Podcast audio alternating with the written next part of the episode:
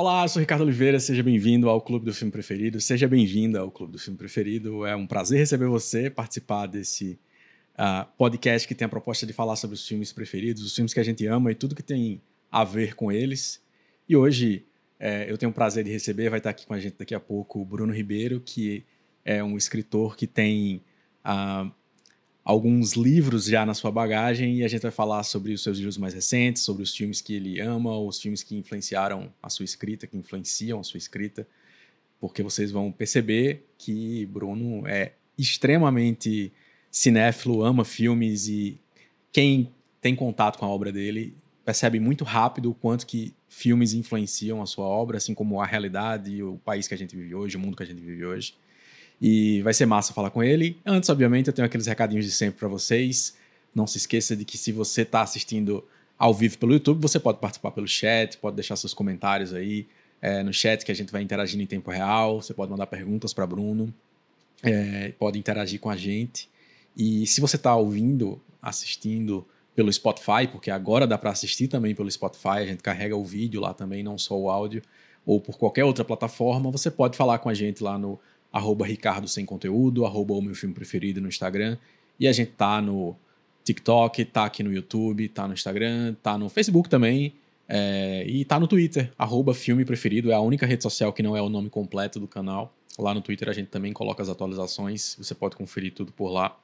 E é, como eu disse, é um prazer receber vocês por aqui e ter você conosco. A galera que tem participado dos, dos episódios ao vivo tem sido sempre especial. Tem feito muita diferença ter gente ao vivo participando do papo. Isso faz, faz uma diferença realmente muito grande. Ajuda muito a gente a construir o papo de um jeito diferente. É, e eu não corto essas coisas na edição final do podcast. Então vai para vai a versão final também, os seus comentários, as coisas que você acrescenta e assim por diante. Saiu ontem um corte da live de Andressa, de Dessamore, com o ranking dela dos filmes de Harry Potter, que vale a pena você dar uma conferida se você ainda não assistiu a live completa com ela, vale de repente a pena começar por esse corte. E vai sair amanhã aqui no canal uh, o meu comentário bem, bem espontâneo, não vou nem chamar de crítica, mas as minhas impressões sobre uh, The Grey Man, ou o Agente Oculto, filme da Netflix, dirigido pelos irmãos Russo, estrelado pelo Ryan Gosling. E eu acho que vai interessar você também se você está afim de assistir alguma coisa divertida no final de semana. É, como eu também tenho falado nos últimos tempos, antes de trazer Bruno para cá, se você gosta do projeto, apoie o projeto. Eu sei que a gente não está numa fase fácil no Brasil, mas é, nesse primeiro momento, tudo que a gente vai é, receber, a gente vai devolver para o próprio projeto, é, seja com prêmios para sorteio, seja com mais conteúdo publicado, mais conteúdo produzido. Então, lembre o que eu sempre digo: apoie o projeto que você ama quando ele ainda está começando, porque aí sim ele vai ser um projeto que dura, aí sim ele vai ser um projeto que tem durabilidade e que pode chegar em algum lugar. Então, tá aí, tá aqui embaixo, formas de você participar e é, dar os primeiros passos para lá na frente a gente fazer o que a gente quer de verdade, que é ter um clube de cinema de verdade online, que a gente vai interagir de forma privada também, num grupo específico, em que a gente vai trocar ideia, produzir mais conteúdo sobre filmes e assim por diante. Grande Bruno, seja bem-vindo, meu velho. E aí, boa noite. Valeu pelo convite, Ricardo. Boa noite a todo mundo que está por aí. Valeu, cara. Obrigado por você estar aqui. É, eu tô tendo, eu tô fazendo uma coisa que eu queria comentar contigo que é engraçado. Eu tô, eu percebi que eu tava com um, um ranço pessoal com o universo da crítica de cinema, que é um universo que eu acompanho já desde pirralho. E eu queria fazer um podcast sobre cinema entrevistando pessoas, mas eu precisava entrevistar as pessoas que eu tava achando interessantes. E o pessoal da crítica não tava me interessando muito. Eu comecei a perceber que os autores de literatura brasileira que eu leio são muito cinéfilos. São pessoas que amam cinema em geral, né? Os contemporâneos, pelo menos, os que eu tenho acompanhado mais. É, ou são cinéfilos ou são gamers, o que é uma coisa bem curiosa. Né? Eu lembro de muito tempo Sim. atrás ouvir Daniel Galera falando sobre amar videogames, jogar muito, é, tenho visto outros autores também falando sobre isso. E aí eu arrumei essa, essa bela desculpa de dizer que eu quero falar sobre os seus filmes preferidos para conversar sobre sua obra, para conversar sobre o que você faz, o que você vai fazer. Isso é essencial porque eu quero trazer aqui sempre pessoas que eu sei que uh, eu quero que mais pessoas conheçam o trabalho e você é um desses casos. É... Era uma armadilha, então. É, basicamente é uma armadilha. A gente vai ficar falando sobre filmes preferidos ao longo do processo, mas é, teremos surpresas ao longo do, do nosso papo. Mas eu tava aqui lembrando quando foi que a gente se conheceu. Eu acho que a gente se conheceu em Campina Grande, num workshop, numa empresa que tu trabalhava, numa agência de publicidade. Isso. É, eu tava ministrando um workshop sobre, sobre criação de conteúdo e tudo Produção mais. de conteúdo, foi. É, Foi aí muito bom. Eu lembro que eu lembro que eu acho que eu, eu conhecia só de ouvir falar nessa época, mas agora meus olhos não, eu vou fazer um versículo aqui desnecessário só porque a gente se sente forçado a fazer isso. É, mas eu conhecia de ouvir falar nessa época e a galera falando: "Ah, Bruno escreve pra Folha de São Paulo", e eu sem entender do que, que o povo tava falando, porque eu acho que nessa época tu tinha algum publicava alguns artigos. Não, eu publiquei assim. uma crônica, mas nunca foi nada Nunca foi nada fixo, não. né? Se eu não me engano, foram duas vezes. É, foram duas vezes só. Aham. É, e aí eu fiquei, eu fiquei sem entender muito na época. E coincidentemente, co- porque não tinha tido acesso ao teu trabalho até então. E coincidentemente, depois, eu não sei se através de Ivandro, através de Tiago Germando, quem foi, é, começou a chegar para mim teu trabalho. E o meu primeiro contato foi com foi com o, o, o Como Usar um Pesadelo, que eu li ano passado. acho que eu, eu acho que eu comprei no no financiamento do livro de Tiago, o catálogo de No- pequenas no espécies, Catarse, né? no Catarse, que a Causa e Letras sempre faz uns, uns bônus, né? Você pode comprar um livro e, e trazer outro. E, e aí eu tive o primeiro contato com, a- com, o teu, com teu texto, primeiro contato de verdade, de capa a capa. Eu tinha lido algum trechinho, alguma coisa. E, e depois com um pouco de raça. E aí, enfim, é, tem sido tem sido massa acompanhar porque eu sou eu sou bem ufanista em relação às pessoas do meu estado que eu gosto do trabalho então eu gosto de ficar sendo fã de verdade Legal. valorizando e querendo estar perto e ouvir e tudo mais e, Isso é bom, né? e, e eu acho que é massa isso mas aqui no no clube a gente tem uma tradição que é o seguinte a primeira pergunta que eu sempre faço para todo mundo que chega é se você lembra lembra qual a sua primeira memória de cinema se você lembra qual é o seu. A primeira vez no cinema ou a primeira vez que você viu um filme que mudou? Que Você, ah, tô vendo um filme. É isso. Lembro, lembro, lembro. É, bem, a primeira vez que eu fui no cinema, bicho, caramba, eu queria lembrar exatamente, porque eu tenho três lembranças. Uma é Titanic, que eu assisti. Olha. A outra é aquele filme Spawn, Spawn tá ligado? Aquele super-herói do Todd Sim, McFarlane. caraca, esse aí é Spawn, bem. É bem... Do inferno, que saiu dos infernos, né? né? Pô, muito, né, velho? É desses heróis que ficaram no ostracismo. É, Eu os amava, anti-heróis eu amava que não, Spawn. não pegaram, né? Não pe- não pegou. Esses que eu gosto, cara. Eu gosto dos heróis que não pegam. Os mais toscos, assim. E a outra é Pokémon. Pokémon, Pokémon, um dos de Pokémon, que Pokémon ali dos anos 90, provavelmente. É, que o Mewtwo era o vilão. Olha Ah. só. Eu tenho dúvida de qual foi o primeiro que eu assisti. Eu acho que eu tenho que pesquisar para ver qual foi que saiu primeiro, né? Porque vai ser Aham. esse vai ser o primeiro filme que eu assisti no cinema. E aí, Eu acho que foi Titanic. sim, sim. Eu tenho comigo que foi Interessante. Não, foi, Titanic. Foi realmente um filme que deve ter sido o primeiro de muita gente. É, até agora o campeão Sim. foi da, 101 Dálmatas. Apesar da gente estar no quarto episódio, das três pessoas que vieram, duas foram 101 Dálmatas e uma foi um filme dos Trapalhões. É, e, e é, e é interessante porque conta quase como se fosse quatro, três pessoas de 101 Dálmatas, porque eu, eu- a impressão que eu tenho é que o meu primeiro também foi. É, mas é aí de eu que ano será o pensando- 101 Dálmatas? Hã? É de que ano será o 101 Eu acho que é Dálmatas? 92 ou 3, alguma coisa assim. É um comecinho 94 no máximo, Ah. talvez. né? Aquelas animações de começo dos anos 90, né? Junto com Mulan, Pocahontas, Sim, sim. né? Aquela última leva dos É. filmes é, feitos à mão ainda da Disney, né? Aham. Isso tudo em mas aí, tu não, é, tu não é da Paraíba, e aí, mas tu tá aqui desde a infância ou ainda isso ainda foi em Minas Gerais? Foi em Recife. Em já Recife. morando em Ah, tu Recife. morou um tempo em Recife. eu nasci em Minas Gerais, é, aí depois eu fui para Recife, de Recife Campina Grande. E. Aí Campina Grande eu cheguei com uns 12 anos, aí, Ah, tá. Então isso é interessante. E aí, começo é, da adolescência. na adolescência, tu teve um cinema que era o teu cinema do hábito, assim, que tu ia sempre com a galera, que tu ia mais Pô, aqui em frequentemente. Campina é o cinema do shopping, né? Aham, Que o shopping mudou muito de nome, né? Mas É. o cinema continuou basicamente o mesmo, assim. sim. Mas eu ia muito, ia bastante no cinema aqui. É, em Recife eu fui muito. Eu ia muito para Recife, porque eu tinha um grande amigo meu, ainda tenho um grande amigo meu chamado André.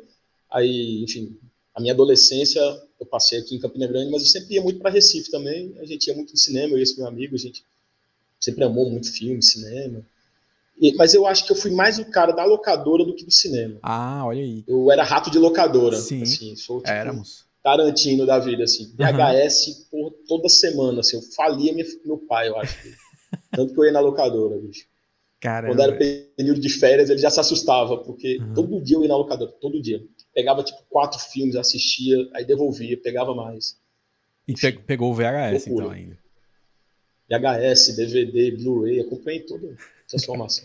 e na época do, do, do VHS do DVD, tu lembra de algum que tu assistiu mais, assim, que tu furou o, o disco ou estragou a fita? a fita já estraguei. Eu estraguei uma fita do Tomb Raider, Foi da Angelina Jolie. Detonou a fita, meu pai teve que comprar. Foi acho que uns caramba. 80 conto pra comprar. Isso é caro pra Sim, caramba, né? É, filme de locadora não hoje... é o mesmo preço de filme normal. Não, 80 reais hoje não é nada, né? Naquela época era uma grana, puxa, o bicho deu uma pisa em mim. Uhum. Mas, ah, velho, eu assistia muito filme de ação, cara, assim. True Lies, do Schwarzenegger, Olha. O Alvo, do Van Damme, sabe? Essas paradas, Rambo. Sim. Eu, eu, fui criado à base de... Não fui a leite com pera, assim, foi VHS e, e tiro e porrada e bomba, é, sabe? Pô, sensacional. Tem um vídeo. E é uma formação no... dos meus pais. Uhum. Eles, pais eles curtiam, assistiam contigo? Nossa, babava, assim, você tem que assistir esse, tem que assistir esse, quando era predador, tá Aí, pô, não tinha como não escrever as coisas que eu escrevo hoje, assim, né? De é, violência. É isso que eu fiquei pensando agora. Fui formado por esses filmes, sabe? Que doideira. Eu, eu, é, eu assisti muita coisa de ação também, assistia com meus primos e tal, mas, mas assim, eu nunca vi tanto como eu vi mais velho um pouco. Depois mais velho eu fui começando a dar até mais valor a esse, ao cinema de ação. Muita uhum. gente despreza, né? acha que, é. que não tem nada demais ali, mas tem, às vezes tem. Que é bregão, né? É, às vezes é bre... parece brega, mas às vezes tem muito. Os, os filmes do. É, do Clint Eastwood mesmo são sempre. O, nessa fase que ele era meio justiceiro urbano, assim. Tem sempre alguma surpresa ali, meio na linguagem, uhum. na estética, alguma decisão narrativa também. O personagem tomar uma decisão Sim. meio doida. E, e super contraditórios também, né? Dirty Harry continua sendo contraditório até hoje e tal, então... Mas, mas tem... Esses ainda eu acho que ainda estão num, numa prateleira diferente até. Eu acho que eh, não, acho não tá na mesma prateleira que o Van Damme, que Steven Seagal, né? É. que são Nossa, Steven Seagal, cara. Acho que assisti todos de Steven Seagal. Eu lembro que meus pais amavam os filmes é uma, de Steven é um Seagal porque ele não apanhava. É muito O Steven Seagal nunca apanhou é, dos nunca. filmes. Ele, acho que era a marca registrada dele, né? Ele só batia. Então, meus pais amavam. Era tipo, esse não apanha, pô. Esses outros filmes, o cara fica apanhando do bandido, Steven Seagal quebra o osso de todo mundo. Pá. Nunca levou o murro. Então, que era impecável, cara. Né? Tu percebeu... Porque eu sei que tu não, tu não seguiu de cara já sendo escritor. Tu se formou em publicidade e propaganda, trabalhou um tempo nesse, nesse mercado Isso. e tal. Mas tu viu, tu viu uma influência direta desse gosto por cinema e literatura na, na infância e adolescência pela decisão de formação e de mercado e tal? Ah, com certeza, cara, assim, é... Não, publicidade, desde pequeno eu sempre gostei de consumir publicidade, eu era uma criança estranha, eu via, eu gostava de jornal nacional e das propagandas que passavam entre os, os programas, eu assistia e gostava. Uhum. Mas a gente então, pegou uma época sensacional para isso, né? Os anos 90 Pô, tinha publicidade total, é. que hoje realmente não existe mais. Assim. Era incrível mesmo. Era bem inventivas, ousadas, né? Uhum. Isso realmente hoje se perdeu um pouco, talvez pela. Enfim, quem está vendo um momento de muita mudança, né? Sim, Conteúdo, hoje a internet fala mais alto. É. Mas era muito criativa as publicidades, eu gostava muito. Então, meu pai entrou na faculdade de publicidade, eu também me interessei em entrar. Ah, olha só. Foi por aí, mas e nós estudamos quase juntos, porque meu pai se formou tarde, né? Entrou na faculdade com 48 anos. Caramba! E ele Foi se formou publicitário, quase, tipo, quase contemporâneo é. teu? Que doideira! Isso. Ele trabalha, ele trabalha na Alpargatas, né? Ele trabalha com Havaianas e tal. Uhum. E decidiu ter uma formação, né? Ele nunca teve uma formação formal, assim, na, na, na educação e tal, colégio, essas coisas. Aí ele decidiu terminar o colégio, ele fez tipo supletivo, fez a faculdade. Aí eu entrei também, a gente quase era da mesma turma, mas não era, não era de outra turma. Mas aí, de alguma forma, isso sempre me acompanhou. É, o audiovisual, uhum. publicidade, né, as artes no geral, sempre gostei de desenhar. Comecei um pouco pelos quadrinhos. Sim. Meu pai também desenha. Meus amigos da época desenhavam também, consumiam muita coisa nerd, assim. Uhum. É, eu sempre fui nerdão também, só que, enfim, eu tinha tudo de ruim do nerd, aquela coisa de ser esquisitão, de sofrer bullying. O lado bom eu não tinha, que era tirar notas boas. tirei notas boas. é só desgraça mesmo. Mas tinha essa coisa da inventividade, né, de consumir muita coisa massa. Então comecei pelos quadrinhos, mas fui percebendo que eu gostava mais de contar histórias, de escrever, que de desenhar.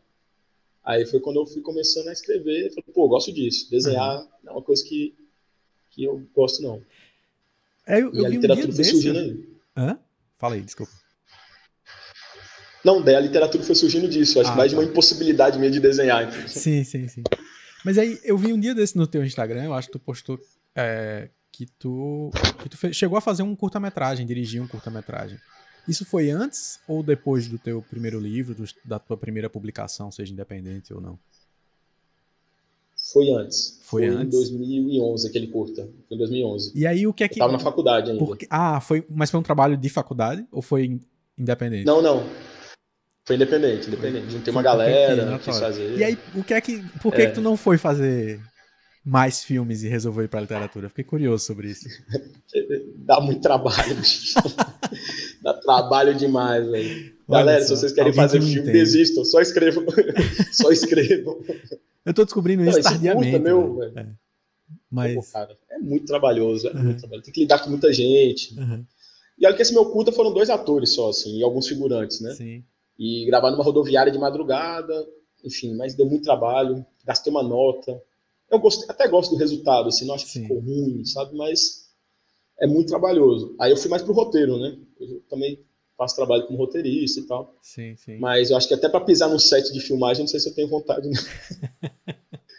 Me traumatizou muito a experiência. Foi é. muito árduo, muito difícil. É, eu, eu, percebi é isso fazendo VT publicitário, assim. Eu, eu, eu desde o começo eu, eu pensava em, em fazer é, porque aqui não tem cinema, né? E João Pessoa passou a ter recentemente, né? É uma coisa muito, muito recente comparada com a minha idade, é, é bem recente. É, mas aí, como não tinha, eu fui para fui pra jornalismo tal, beleza, pensava em, tá, vou aproveitar, vou fazer uns curtas aqui. Aí eu conheci a galera do curso que fazia, tipo Arthur Lins, Marcelo Coutinho, a galera que trabalhava com essas coisas. Pois a galera tá fazendo jornalismo, ah, tá, tá fazendo cinema, então pode funcionar, né? E aí, eu, mas eu não fui muito a fundo, porque quando acabou o curso, eu acabei indo para a área de mídias digitais mesmo, tava me interessando mais por isso na época. É, só que depois, quando eu comecei a pensar de novo sobre a possibilidade, fui, justamente quando eu tinha feito alguns VTs, trabalhado na produção, eu fiz, cara, esse, esse universo ele é meio leva, leva, leva um tempo e leva um, um, um, desgaste de relacionamento muito grande, né? Pra você lidar com tanta gente, ter que gerenciar tanta coisa. É muito sofrido, cara. É, é muito sofrido. E aí, quando eu comecei a escrever o é romance... E é longo prazo também. Aí eu fiquei doido, bicho. Eu fiquei, meu Deus, isso aqui é, dá para fazer o que eu queria fazer lá, só que aqui, e sem, e sem limite de orçamento. né? Vai ter suas chatices, obviamente, não vai ser um céu, mas...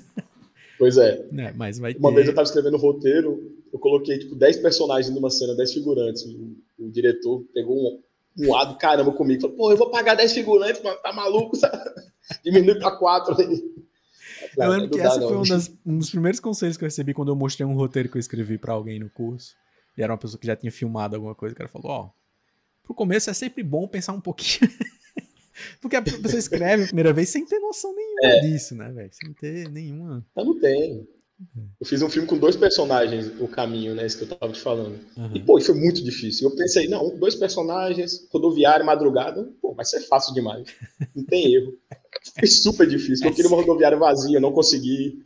Eu tinha que esvaziar ela numa pós-produção. Foi uma nota pro editor tirar as pessoas que estavam atrás. Chegou a fazer isso em 2011? Fiz. Caramba. Fiz, velho. Fiz. Eu tava botando muita fé nesse filme, botei todas as minhas energias nele. É, tem muito bebê chorando na madrugada, caso vocês não saibam. Na madrugada. Sim. Bebê chorando, cachorro latindo. Puta merda, bicho. Eu quase estourei na gravação. Assim. Uhum. Tava piado, louco. Aí eu falei, não dá não. Se alguém quiser me dar muito dinheiro para fazer um filme, pra eu ficar bem tranquilão dirigindo, aí rola. Mas como isso eu acho que não vai acontecer. É, mas ainda assim dá muito trabalho também. Eu, tu, tu ah, falou, ainda assim, é verdade. Né? É. O próprio.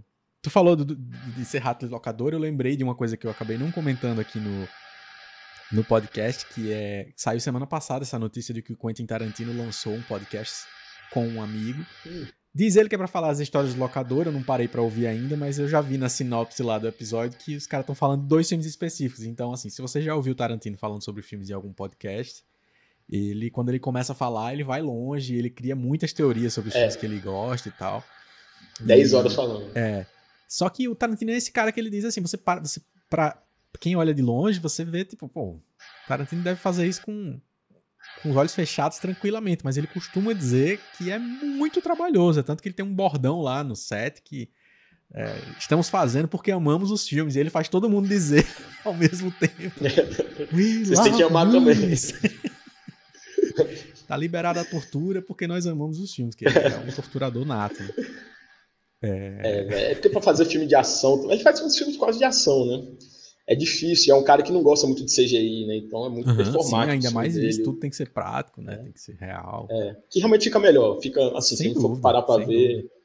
esses filmes mesmo que estão rolando hoje de heróis, eu acho muito plastificado. Não, total. É, é, Perdeu em, muito. Em geral, se você para pra escolher rever um filme, né?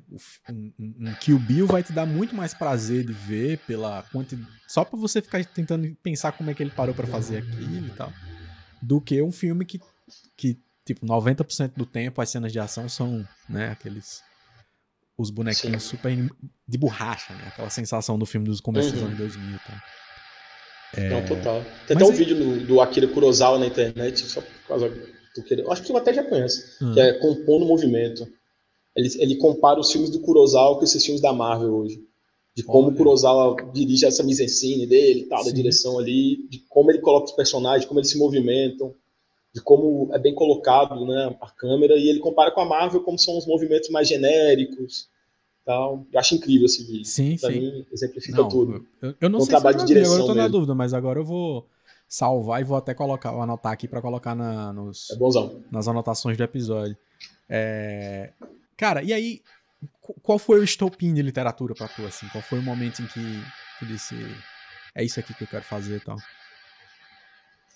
Pô, foram, foram muitos, eu acho, assim. Primeiro, eu sempre tive bem mergulhado em arte mesmo, né? Meus pais são muito artísticos, assim, meu pai desenha, minha mãe era da moda, estilista, desenhava também. Ah, Eles me incentivavam bastante, somente na música. Minha mãe também chegou um tempo da vida dela que ela era cantora, ela cantava. Então, assim, eles me incentivavam a, a, fazer as coisas da arte mesmo. Pegar um, tinha um violão em casa, tinha um teclado, toca aí e tal. Só que literatura nunca teve essa influência. A única lembrança que eu tenho de literatura, meu pai lendo um livro da Agatha Christie. Quando eu era pequeno. Ele lia uns livros da Agatha Christie, capa dura que tinha, sabe? Acho que era da editora Globo. Ele lia muito esses livros. Mas fora isso, não tive uma família muito leitora. Mas tive um amigo muito leitor, que é o que eu já até falei aqui, o André, ele lia muitos livros, esse cara. E eu comecei a pegar esses livros dele e comecei a falar, putz, que livros diferentões esse, né? Fogem do que o colégio passa, né? O colégio passa só aqueles livros que eu não gostava de ler. Assim. Então, teve alguns livros bem decisivos para mim, querer começar a escrever. Acho que o Chuck Palahniuk foi bem importante, que é o cara do Clube da Luta. Uhum. Ele tem um livro dele chamado Cantiga de Niná, que é incrível. Assim, quando eu li esse livro, eu falei, pô, eu quero fazer um negócio desse na literatura. A Anne Rice, do Entrevista com o Vampiro, Vampiro Lestat. Eu fui pegando esses livros, sabe, de terror, umas coisas meio policiais, o Rubem Fonseca aqui no Brasil. Sensacional. E fui querendo fazer umas coisas dessas, assim, sabe? Eu fui começando a escrever, brincando, já tinha desistido dos quadrinhos, né? Falei, é, desenho não dá para mim, sou muito preguiçoso para desenhar. Mas para escrever rola. Então comecei ali nos 16 anos, eu acho, sabe? Comecei a escrever brincando, Sim. escrever. Até fazer o bom e velho blog. Até hoje existe esse meu blog chamado Quebrando o Gênio. E fui postando uns continhos ali e tal. Até que a coisa foi se dando. Fui conhecendo outros como eu também, outros escritores. Nesse período eu já estava em Campina Grande, então o meio literário aqui me abraçou legal, a galera, ah, João Pessoa também. E daí em diante as coisas foram dando certo, foram rolando. Pô, que massa. E é, eu queria falar um pouquinho sobre, sobre teus livros e assim, começar especificamente com o que eu li primeiro, que é o.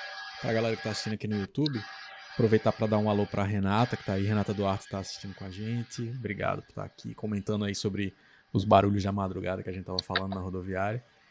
É, mas o, prime o teu primeiro livro que eu li foi esse aqui, O Como Usar um Pesadelo, publicado pela Causa e Letras, que é uma coletânea de, de contos. Um, e que é muito. É, tem um, tem um espírito muito intenso dos tempos atuais, de da política, né, da, do evangelicalismo brasileiro, das crises sociais. É, e tem um conto específico, que é o primeiro, né, esse aqui, que eu até brinquei, eu participei do podcast de Ivandro essa semana, ele acabou soltando o episódio antecipadamente, e eu acho que no, na conversa de bastidores, no final, assim, ele falou: Ah, o, o, conto de Bruno foi lá adaptado e tal. E eu, e eu falei: É, o conto, massa e tal, sensacional. Aí ele pegou e disse o nome. Eu disse: Não é possível que tu guardou, que tu decorou. Porque não é exatamente um nome fácil de guardar, né? A arte de morrer, o Marta Díptero Braquícero. É, eu até Palavrão. Eu nem arrisquei falar só porque é, também é um trava-língua, né? Por si só o título. É, mas esse, esse conto foi é, já foi adaptado, né? Já foi filmado, só não foi lançado ainda o curta, né, Bruno? Isso, isso. Ele foi filmado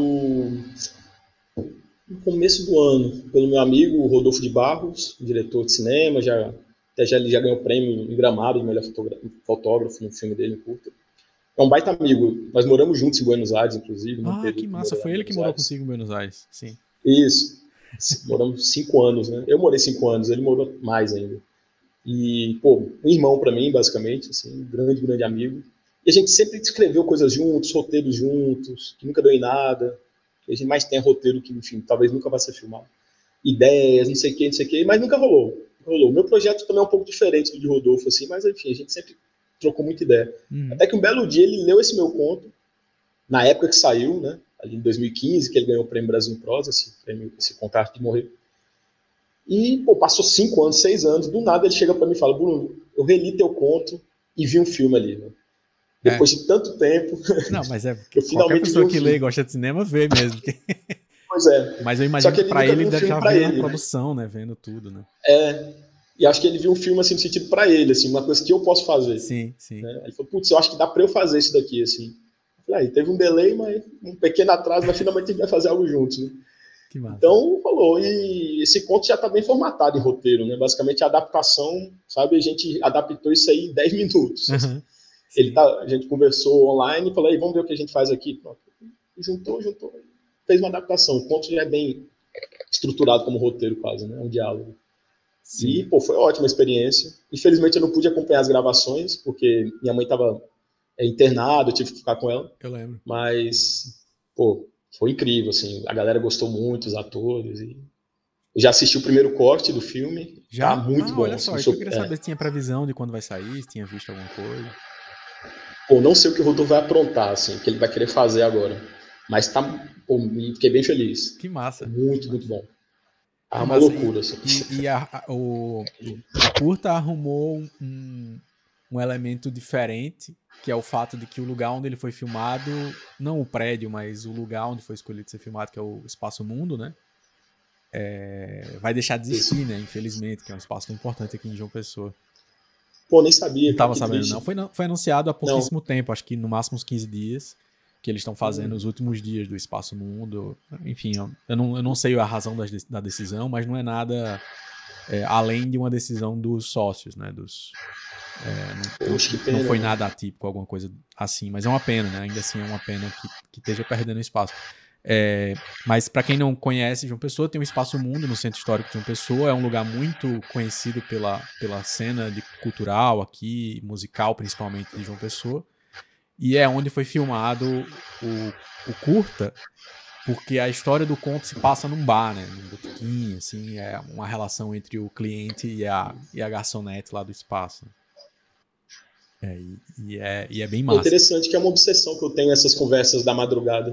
Porque sim, o filme que eu dirigi o caminho também é uma conversa numa rodoviária. Uhum. Sim, sim. Tem essas obsessões. É, porque, porque na madrugada, é, e aí vários filmes vão mostrar isso também, é, é, é onde supostamente estão acontecendo as conversas que não, não aconteceriam normalmente, ou é, não cabem bem durante o dia, as pessoas se sentem mais à vontade, né? Tem muito disso, né? É. é, a madrugada não tem contramão, né? A madrugada é tudo liberado. Caraca, essa frase é boa, hein? Né? Na madrugada não tem contramão e não tem é sinal fechado. Né? Tem. Então, pô, é tudo liberado na madrugada, sabe? Uhum. E eu andei muito já pela madrugada, assim, desde novo, enfim.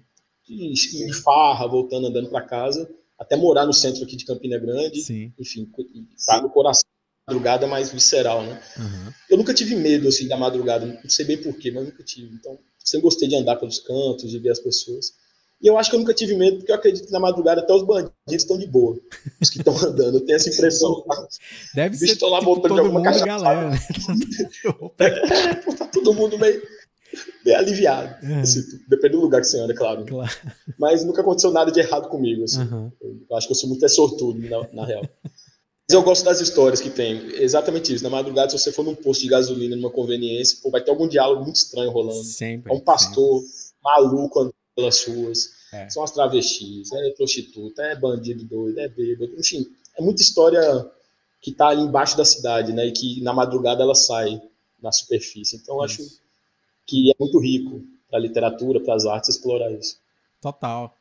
Esse clima, inclusive o clima madrugada, centro histórico, me lembra um curto específico que é o, é, o curto de Arthur, o curto de Arthur Lins, o Cachorro. O plano do, do cachorro, cachorro, né? O plano do cachorro. O plano do cachorro. Ah, é bom caramba. Que é um, um, é um baita um super Arthur, conceitual, super experimental, assim, né? É, basicamente dois caras correndo um atrás do outro de madrugada no centro de João Pessoa, e você não sabe por quê, você não sabe qual é a razão, mas cria essa sensação de angústia e da madrugada, de que tem alguma coisa rolando que é porque é de madrugada, hum. no obscuro e tal. É... é o tipo de coisa que rola na madrugada. Sim. Coisas que não tem muita explicação. Assim. Uma briga do nada, sabe? Umas discussões aleatórias. Assim. É, e aí, antes de eu, de eu falar também sobre um, o meu conto preferido do livro, que é o que me que eu falei contigo algumas vezes sobre uma, uma referência específica, é, me, me fala um pouquinho assim sobre é, o que.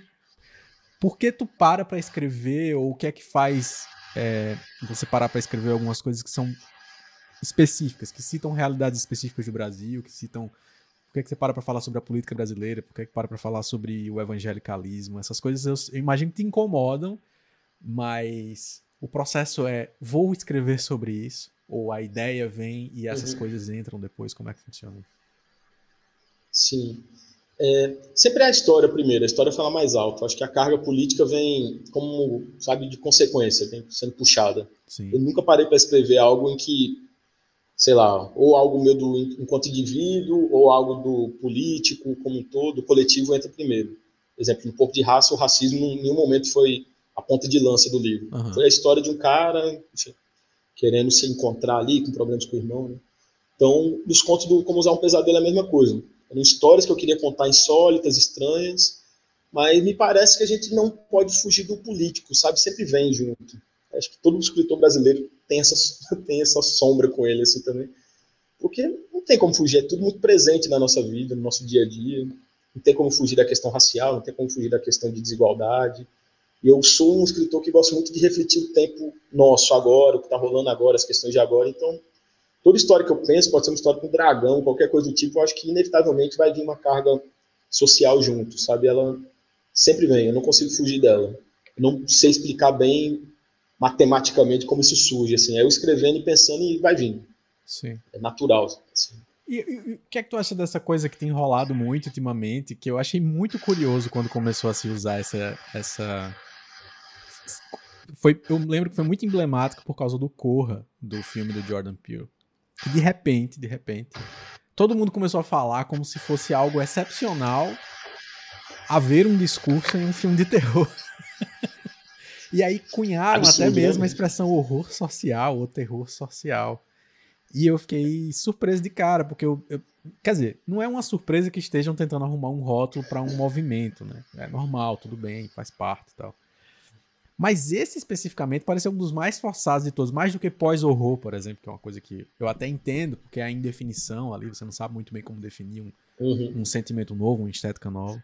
Mas horror social foi uma das coisas mais é, surpreendentes para mim, porque eu não tenho memória de ter visto um filme que marcou a história do cinema de terror, por exemplo, que não tenha uma carga social fortíssima ou um subtexto, né?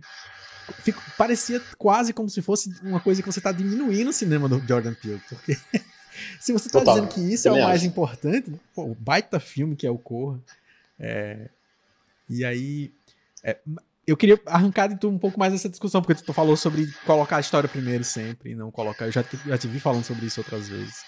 É, por que que é, por que que é importante, o que é que, o, o, o que é que tem feito as pessoas olharem para as coisas e dizerem, ah, isso é um horror social. O livro de Bruno, ele trata de um social. É, rapaz, o mercado assim, o mercado é cruel, né? Que ele vai fazendo umas coisas para, enfim, conseguir vender mais os filmes, que, enfim. Basicamente ele faz reproduzir o que já existe, é o que tu falou. Pô. O terror sempre teve uma carga social, né? Ele nasce dessa carga social. Ele quer criticar coisas da nossa sociedade e bota esse hipérbole, nesse exagero ali que é um horror e tal, para deixar aquilo um pouco mais nítido. É um holofote em cima de algumas questões. Mas sempre existiu. Inclusive o Jordan Peele em nenhum momento revolucionou a roda, né? o próprio horror negro, assim, já existe, pô. Ele bebe de muitas fontes da década de 70 ali, Sim. da década de 60 também, né? É aquilo, porque são filmes que muitas vezes não foram tão populares que ele pega, aí ele traz isso, né, faz uma colagem ali de várias influências, aí acaba virando uma coisa autêntica mesmo. E claro. o Corra, de fato, é um filme incrível, assim. Mas o que eu acho assim, eu li um artigo uma vez de um cara, que é Bruno Galindo, o nome dele. Inclusive, Arthur Lins que mandou tá falando de Arthur aqui. Uhum. Que é, acho incrível esse artigo. Esse cara divide o terror em três tópicos: é o terror colonial, o suprarreal e o intrarreal. Ele fala que o colonial é aqueles medos ancestrais, os colonizadores, tudo isso e tal. A gente pode fazer um filme de terror com essa pegada. O suprarreal é aqueles elementos conhecidos pela sociedade, assim, é um medo que todos nós temos, uhum. tipo guerra. Todo mundo tem medo de guerra. Aí, uhum. basicamente, é, filme de zumbi. Filme de zumbi é quase uma, uma, um espelho da guerra, é os zumbis o cristianismo, aí faz filme de Satã, porque todo mundo tem medo do demônio e tal. Sim. Então, essas coisas, Karen é estranha, bullying, né? Aí o código intrarreal, ele fala que é os códigos particulares que são impossíveis de serem generalizados. Que aí entra o horror negro, entra aquela um homem invisível, que é uma questão Sim. feminina, né, do medo do machismo e tal. Uhum. Então acho que esse intrarreal se popularizou mais agora, que é os medos específicos. Sim. Né? E faz todo sentido para a geração atual, né? Para o que está se discutindo mais. Né? Exato. Exato. E eu acho legal que tenha se tornado popular. Porém, Sim. sempre existiram esses filmes. Assim. Uhum. Eu acho que é ruim quando exatamente coloca essa carga do horror social para falar de uma coisa que sempre existiu e que é redundante até. Assim. Você pega o Massacre da Serra Elétrica, que é um, um filmão de terror, tem uma carga social ali também, que é exatamente os caras que sobraram os white trashes ali americanos, né? Aquela galera que, sim, sim. sobreviveu à guerra. Até o próprio e, Halloween é um super ensaio sobre pureza Total. sexual e a ideia de, de, de, moralidade em relação a isso. É, é muito é muito curioso, sim. né? Porque a sensação que dá é que se, se não for por maldade, a categorização é por uma ignorância muito peculiar, né? Porque, tipo assim, bom, se você não percebeu que os filmes o tempo todo estavam fazendo isso, temos algo é, exatamente. É que nem os fãs, né? Os fãs de Star Wars, né? Falando, é. ah, não tem política em Star Wars. Rage Against the Machine aí, não pode ser uma banda política. É. Me ajude a te ajudar, né, pô? pô pelo amor de Deus, cara. Complicado. Pô, é, é, o que eu tava falando sobre o Como Usar um Pesadelo é que no, no, no livro, na coletânea de contos, existe um conto no final que é o Talvez Seja o Paraíso, que se eu não tô enganado é o mais longo do livro assim, pelo menos em quantidade de é. páginas, ou um dos mais longos, talvez. É, apesar dele ter muito diálogo a uma certa altura, assim, ser mais corrido, mas ele ocupa um bom espaço no livro, aqui no finalzinho. E foi de cara, assim, eu lendo e pensando, pô, mas não é. Bruno tem que ter assistido Leftovers. Tem que ter assistido Leftovers. não assisti. Não é possível que ele não tenha assistido Leftovers. Foi Leftovers e A Estrada de Cormac McCarthy que eu fiquei de cara é, lendo e pensando, tá, tá, muito, tá muito aqui. E aí tu me contou que tu não tinha visto. o Left, viu o primeiro episódio. Agora fiquei curioso para assistir. É, então, só o primeiro, tu, só o primeiro. Conhece a premissa da série. E é muito sim, engraçado, sim, que aí eu, eu, guardei para te dizer isso. A gente tava falando sobre isso hoje à tarde, eu guardei para te dizer no podcast que eu queria ficar registrada. para justamente você depois ouvir, a, quando você terminar de assistir, você lembrar disso, que é o teu conto, esse talvez seja o paraíso, é quase como se fosse. Ele é tão próximo da narrativa da série, pelo menos eu senti isso, que ele é quase como se fosse uma fanfiction da série. Só pra tu ter noção de como eu acho que ele é tão próximo. Caramba, Bruce. Ele é porque. Cara, a... Do final ou é, da série como um todo? Assim? A, do final da série. Porque no final. É, de Leftovers, sem fazer revelação, sem fazer spoiler nenhum, existe uma revelação muito drástica, muito que muda tudo. Assim, é um, é um, dos, um dos plot twists mais bonitos de narrativas que eu já vi. É, e é como se você tivesse feito a continuação, assim, tipo. É como se você tivesse escrito é, ah, não vai. Ninguém sabe que vai ter uma próxima temporada e é, rola esse sentimento, assim. E para quem tá ouvindo, para quem tá assistindo e assistiu o final do Leftovers, sabe do que eu tô falando.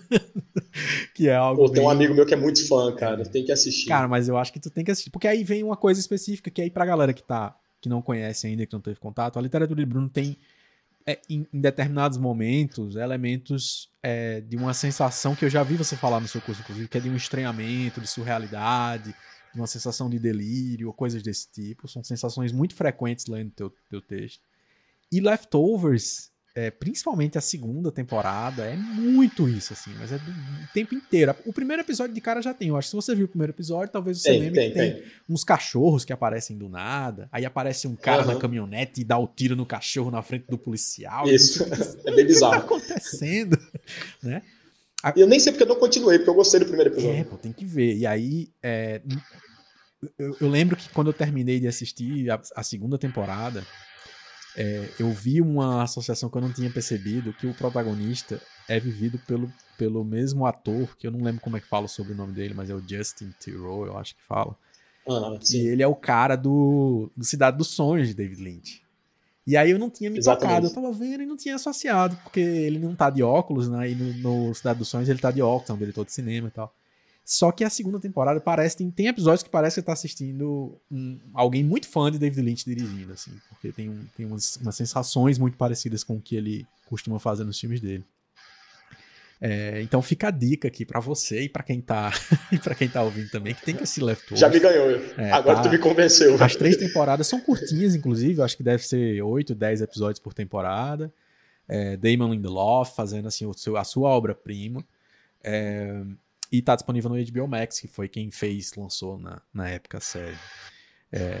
Que massa. Muito bom. O ótimo dele é muito bom também, inclusive. O, o ótimo dele, sim. A gente falou sobre isso lá no, no, no Lavadeira de São Francisco, sobre como é uma adaptação que amplia o universo, já, já que o Alan Moore sim, não deixa corajoso. as coisas serem adaptadas, alguém foi lá e disse, deixa eu fazer só um pouquinho a mais aqui, aproveitou aquele universo é. e fez muito bem, né? Chegou. É... E aí, chegamos aqui ao Porco de Raça, que é o seu livro mais recente, premiado é, no prêmio Machado de Literatura da Dark Side, a editora dos livros de terror brasileiros, uma editora especializada nisso aqui no Brasil. Então, quem conhece Dark Side sabe que não é só terror, mas também são edições primorosas. Eu imagino que deve ser um para uma pessoa que trabalhou com publicidade, deve ser um prazer danado ter seu próprio livro publicado é... numa edição de luxo como essa, porque não é nada barato. Ficou muito lindo. né? a gente barato. sabe o preço, né? É, pois é. Quem já, quem já se autopublicou, quem já publicou cara, cara. sabe que isso não é fácil, né? É... Ainda mais hoje que tá caro pra caramba. é, pois é. Pra fazer livro tá caro, assim. É, é impressionante. Livros, livros de 130 páginas custando 55 reais, assim, na, na livraria, facilmente, é. né? Então é. É para fazer tá caro também, o preço do papel subiu. É, muito. É, tudo por causa do dólar ah, mesmo, por causa da crise, enfim. Sim. E a própria pandemia afetou bastante também, né? A entrega das coisas, a produção e tal. Uhum. É, e, aí, e aí, Roberto, tudo bem? Seja bem-vindo. O canal Making Off também tá por aí, dizendo que a gente tem que assistir RRR na Netflix, um dia de ação. Muito ah, eu já ia indicar. Se você pedisse para me indicar o último filme que eu assisti, eu ia falar esse. Ah, então, então, guarda aí, porque no final temos esse momento. Temos esse momento, então você guarda aí pra indicar no final do episódio. É, e aí, o Porco de Raça, é, que eu acho que todo mundo tem que ler, todo mundo que gosta de, de literatura brasileira que gosta de horror, que gosta de ação é, e que tá afim de ler alguma coisa que tem uma substância com um olhar social, olhar para a realidade de hoje, eu nem diria social, mas no sentido do olhar da realidade de hoje, para não parecer reducionista, nem estar tá pesando um discurso que não é o que você necessariamente quis colocar lá, porque já, já senti muito isso nas tuas, nas tuas entrevistas. Porco de Raça é basicamente a história de um professor é, paraibano, né? É, paraibano? É, paraibano, né?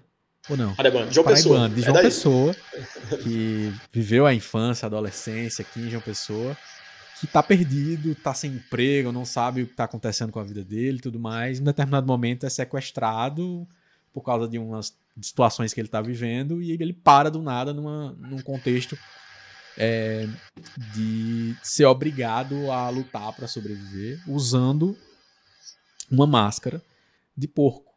É uma máscara, pelo que eu entendo no livro, muito realista, assim, uma, uma máscara bem, né, que deixa ele com a impressão de que ele tem de fato uma cabeça de porco.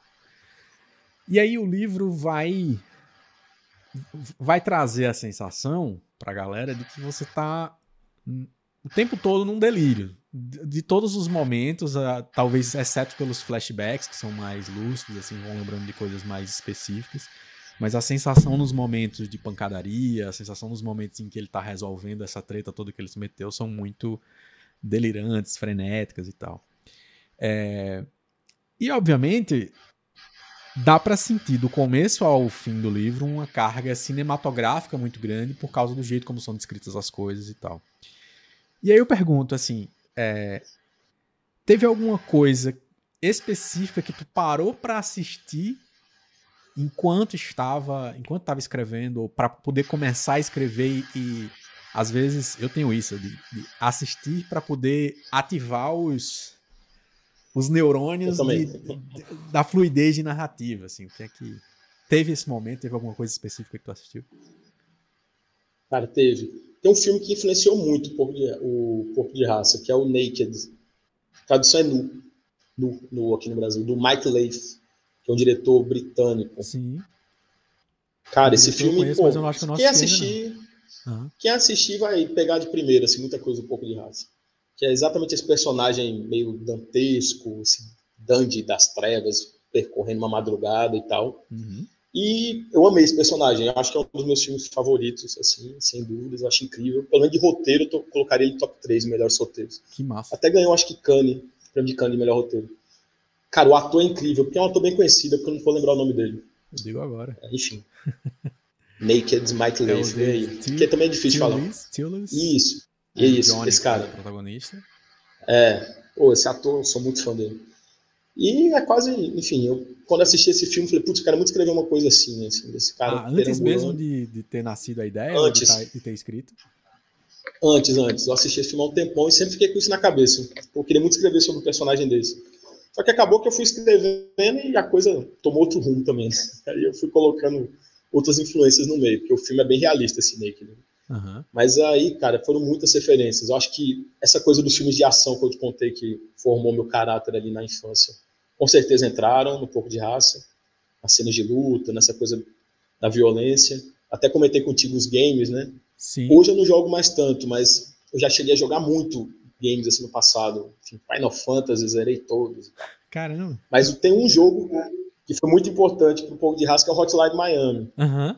Hotline Miami que você foi a única pessoa que captou isso, assim. Eu, eu falei, putz, acho que ninguém vai pegar essa influência. Isso, e é muito na cara. Pra mim, pô, lá em Miami tá na cara que é, é, que é pouco de raça. Eu vou te dizer que é uma coisa que cara. tava tão, pra mim, tava tão latente que quando eu falei pra você, eu fiz, não é possível que ninguém tenha percebido. Ninguém, cara. Tu foi assim, o primeiro, eu não, Ricardo. Eu não cheguei a, a terminar o jogo, mas tem algumas coisas para mim, principalmente jogos, que eu não preciso necessariamente terminar para ter é, aproveitar do que eu acho que é a melhor da experiência. Porque às vezes a narrativa não vai me prender. A narrativa do Hotline Miami mesmo não é uma narrativa que me prende. Eu acho que. Não é. é para o meu caso, que eu sei que tem gente que vai curtir, ficar lá desvendando o que é que tá acontecendo naquela história uhum. e tal. É, e eu gosto do clima e tal, mas não é o que me prende. O que me prende é o fluxo de, de ação mesmo e tal, apesar de talvez ter sido essa a principal razão de eu não ter terminado. Só que como uhum. o Hotline Miami parece ser um derivado ou influenciado muito diretamente pelo Drive do Nicholas Windfender. Muito, é, muito, muito. Me, me, marcou muito. Ao ponto, e aí eu faço uma, a, a surpresa para você, de que eu fui comprar máscaras em São Paulo. de animais. Pô, pena que eu não tenho nenhum. Bicho, eu adorei quando eu, eu, foi muito por causa de Hotline Miami e por causa de. Bizarramente, essa aqui é a mistura mais estranha desse, desse podcast. Bonequinha de luz. Não sei se tu já assistiu, se tu lembra da cena. Que eles dois vão numa loja de coisas de criança, coisas de mágica, coisa, uma coisa assim. O casal vai lá, entra e eles saem roubando Sim. uma máscara. Um com a máscara de cachorrinho. Eu não lembro. Assisti faz muito tempo. É, uma, é, uma, é uma cena lindíssima, assim. Lindíssima, lindíssima. É, uma, é, uma, é o auge do, do deles descobrindo o amor entre eles e tal. Mas, ao mesmo tempo, ela dá um estranhamento muito grande, porque causa aquela sensação meio lintiana mesmo, assim, de que tem, no meio de uma multidão de pessoas comuns, duas pessoas usando uma máscara muito exótica. Uhum. E aí eu tava Tem algo fora do lugar, né? É, na 25 de março, no, digamos assim, você conhece o, o Alves Mildeza da 25 de março, o atacadão dos presentes da 25 de março um monte de coisa de carnaval e eu bati o olho e achei as máscaras. Aí eu tenho aqui guardado uma raposa, um cachorro e um galo. Que o galo é o. É o faltou um pouco. Né? Faltou um pouco, mas é porque o galo é muito marcado em Hotline Miami também, se eu não estou enganado. É um personagem, é, um porco, é um personagem tem um galo, né? E uhum. acho que o tigre também é muito marcado em Hotline É, tem um, um, burro também, né? Que é. acho que é a mulher que usa uma, um cavalo, um burro. Sim, sim, sim, sim, sim. Mas eu fiquei, eu fiquei impressionado, porque para mim lembrou de cara isso, assim, porque eu acho que a galera pegou tanto a, a coisa do clima meio Old Boy, Round, round Six, que talvez não tenha deixado passar assim, talvez até saiba, mas não, não, só não se tocou, sei lá, alguma coisa assim. É, o Round Six mesmo eu nem assisti ainda, cara. Sério? eu nem eu, mas, tipo, mas é porque o Round Six, ele é tão derivado também de outras coisas que é inevitável, né? Que é... Tem. É. Aí eu me inspirei em Battle Royale. É, né? porque Battle o próprio Royale, criador que... ele falou que se inspira em Battle Royale. É, Battle Royale é total, um pouco de raça pega muito ali também. Uhum. Não, muito massa. Eu, eu, quero assistir, eu quero assistir o Round 6, mas pô, achei tão parecido com o, Battle Royale que. Ah, não, mas é muito não diferente. me motivou tanto. Eu não, eu não cheguei. eu acho que eu comecei né? a assistir o Battle Royale e eu não lembro porque eu não terminei. É, eu, eu sou muito. Eu acho que foi, foi a qualidade da imagem. Eu tava vendo uma versão muito ruim, alguma coisa assim, e eu fiquei cansado. É, hoje em dia, é, quando eu se eu não estiver vendo um negócio em HD, pelo menos, eu não consigo. Aí eu acho que foi isso. Mas pelo, eu vi, acho que deve ter visto meia hora do filme. Não, não, não, é o mesmo clima. O clima do Battle Royale, se você fosse comparado de forma mais direta, parece muito mais com jogos vorazes do que com Round 6. Porque Isso. jogos vorazes é. tem a coisa do literalmente se matar. O Round 6, se matar, é uma consequência, é uma decisão uhum. moral. Não é, não é o jogo em si, não é a situação em si, né? Tem a questão financeira também, se eu não me engano, no Round 6, né? É, os que razão lá essencial é financeira, assim como é, em Battle Royale parece não haver uma razão no final das contas. Não, não, é uma Mas, escola. É, tu é. tá estudando lá na sexta, na, e os caras chegam aí, vocês vão se matar. Grandes razões. É Os japoneses são bons nisso, é. né? Não precisa de motivo para as Não, são ótimos. Não. Basta ser. Pra quê? É Basta ser o Toma uma força aí, cara. Boa sorte, se mata. Uma pausazinha antes de a gente continuar falando um pouco de raça, para alguns comentários aqui. É... Roberto tá por aí, ele, o Roberto Menezes ele comentou, perguntou para você qual é o melhor filme de Nicolas Cage. Que essa é uma excelente pergunta. Ah, Despedindo em Las Vegas, Despedindo em Las Vegas. Olha. É muito bonito esse filme. Caramba. Bonitão. É, o, eu acho que Cage o meu... alcoólatra, ganha uma grana do caralho e tem que torrar toda a grana com uma prostituta, assim, enfim. É uma loucura. É bem triste, é bem triste o filme. Uhum. Apesar de, de, ter um ponto de partida meio cômico. Sim, sim, sim. Eu, eu tenho um, um, uma um carinho particular por Conner que eu fiquei surpreso, bicho. Eu, eu, é uma memória afetiva muito grande desses filmes de ação dos anos 90. E esses dias, é, quando o Star Plus esteve no Brasil, eu vi que tava lá e eu fiz, pô, preciso rever. E quando eu revi, eu fiquei, cara, isso aqui é muito divertido, isso aqui é sensacional. É, muito bom, né, É velho? muito bom, é muito bom. E aquele cabelinho dele no é, Coné, pô, é genial aquele cabelo, pô. É uma coisa mas eu gosto mais da Rocha. A Rocha, ah, ele com então o Sean Connery. Nossa, ali é obra Pronto, a Rocha eu acho que foi um dos filmes que. Eu falei Despedido em Las Vegas, mas eu acho que Despedido em Las Vegas é a resposta mais cult. A Rocha, eu acho que é o melhor, porque eu assisti muito. Sim. Assisti umas 10 vezes tá aquele no Star filme. Plus também. Tá no Star Plus também. Esse eu sei que tá também. Porque são os filmes Assista, da Fox, galera. os filmes de ação da Fox, que o Star Plus é quem, quem coloca. A Disney não coloca essas coisas, né? É, ó, o Roberto tá falando que é a trilogia A Rocha, Conner e a Outra Face. Eu, eu realmente acho que é uma. Eu não vi a É. Rocha depois de adulto, eu acho que deve ter visto só trechos na infância e adolescência. Mas é a época de ouro do, do Nicolas Cage nos Pô. 90, né? Nicolas Cage com o Sean Connery e o Ed Harris, pô. Não tem como É. ser ruim isso, não. E a Foi- outra face, ele com o John Travolta. É, foi engraçado porque eu vi, Sensacional. vi próximo um do outro, o Conner e a Outra Face. E eu gostei muito mais do Conner, eu gostava muito mais do Outra Face, na minha lembrança, mas eu gostei muito mais do Conner, assim, eu achei... Mas porque o, o, o Outra Face é muito melhor, muito mais bem dirigido na cena de ação e tudo mais, só que força muito mais a barra na verossimilhança, assim. muito, Aquele muito. final, né, do... É Jaconé, tipo, força barra, mas tipo, é tudo meio realista ali ainda, tá no, tá no crível, né? A gente falou de japonês, né? Pô, quem dirigiu o Ultra Fast, se eu não me engano, foi é o, John Woo. É o John Woo, é o John Woo, exatamente. E que aí, é o primeiro filme. Que nem o Missão Impossível 2 dele, né? É. Que é um exagero do é, caramba, não. assim. E que eu gosto muito é exagerado. disso. é, pro nível de Missão Impossível, a pessoa assiste e fala, pô, peraí, velho. É. Aí é demais, né? A cena da moto, muito clássica. A cena das né? motos, pô, cara. Que a cena da moto, eu acho que era justamente assim o John Woo dizendo, sem a gente saber. Um dia, vocês vão assistir cinema indiano e vão achar isso aqui ok. né? Vocês vão me chamar de leve, tá pegando é, leve. Vocês vão me chamar de leve, exatamente. e aí o, o, Roberto também tinha falado um pouquinho antes que era o povo não conhece muito Hotline Miami. Talvez seja isso também, não é um jogo super popular, né? É um jogo até não, que não é, antes do é. 2, eu acho, era basicamente um jogo indie, inclusive, era considerado assim, daqueles Uhum. joguinhos indie, né? E é isso. E aí, Ele furou um pouquinho a bolha, mas furou pouco. E aí, Evandro, galera. Massa, massa. Beton. Beton é o maior fã de Nicolas Cage que eu conheço, é Beton. É mesmo. Tu tem que, fazer, tu tem que chamar ele e fazer um especial Nicolas Cage. Tudo certo. Tudo certo. Aí, É... Enciclopédia do Cage. Ah, muito bom. E, e aí, teve essa, essa coisa que eu achei muito curiosa, que eu vou usar o meu lado jornalista pela primeira vez nesse podcast oficialmente agora, que é...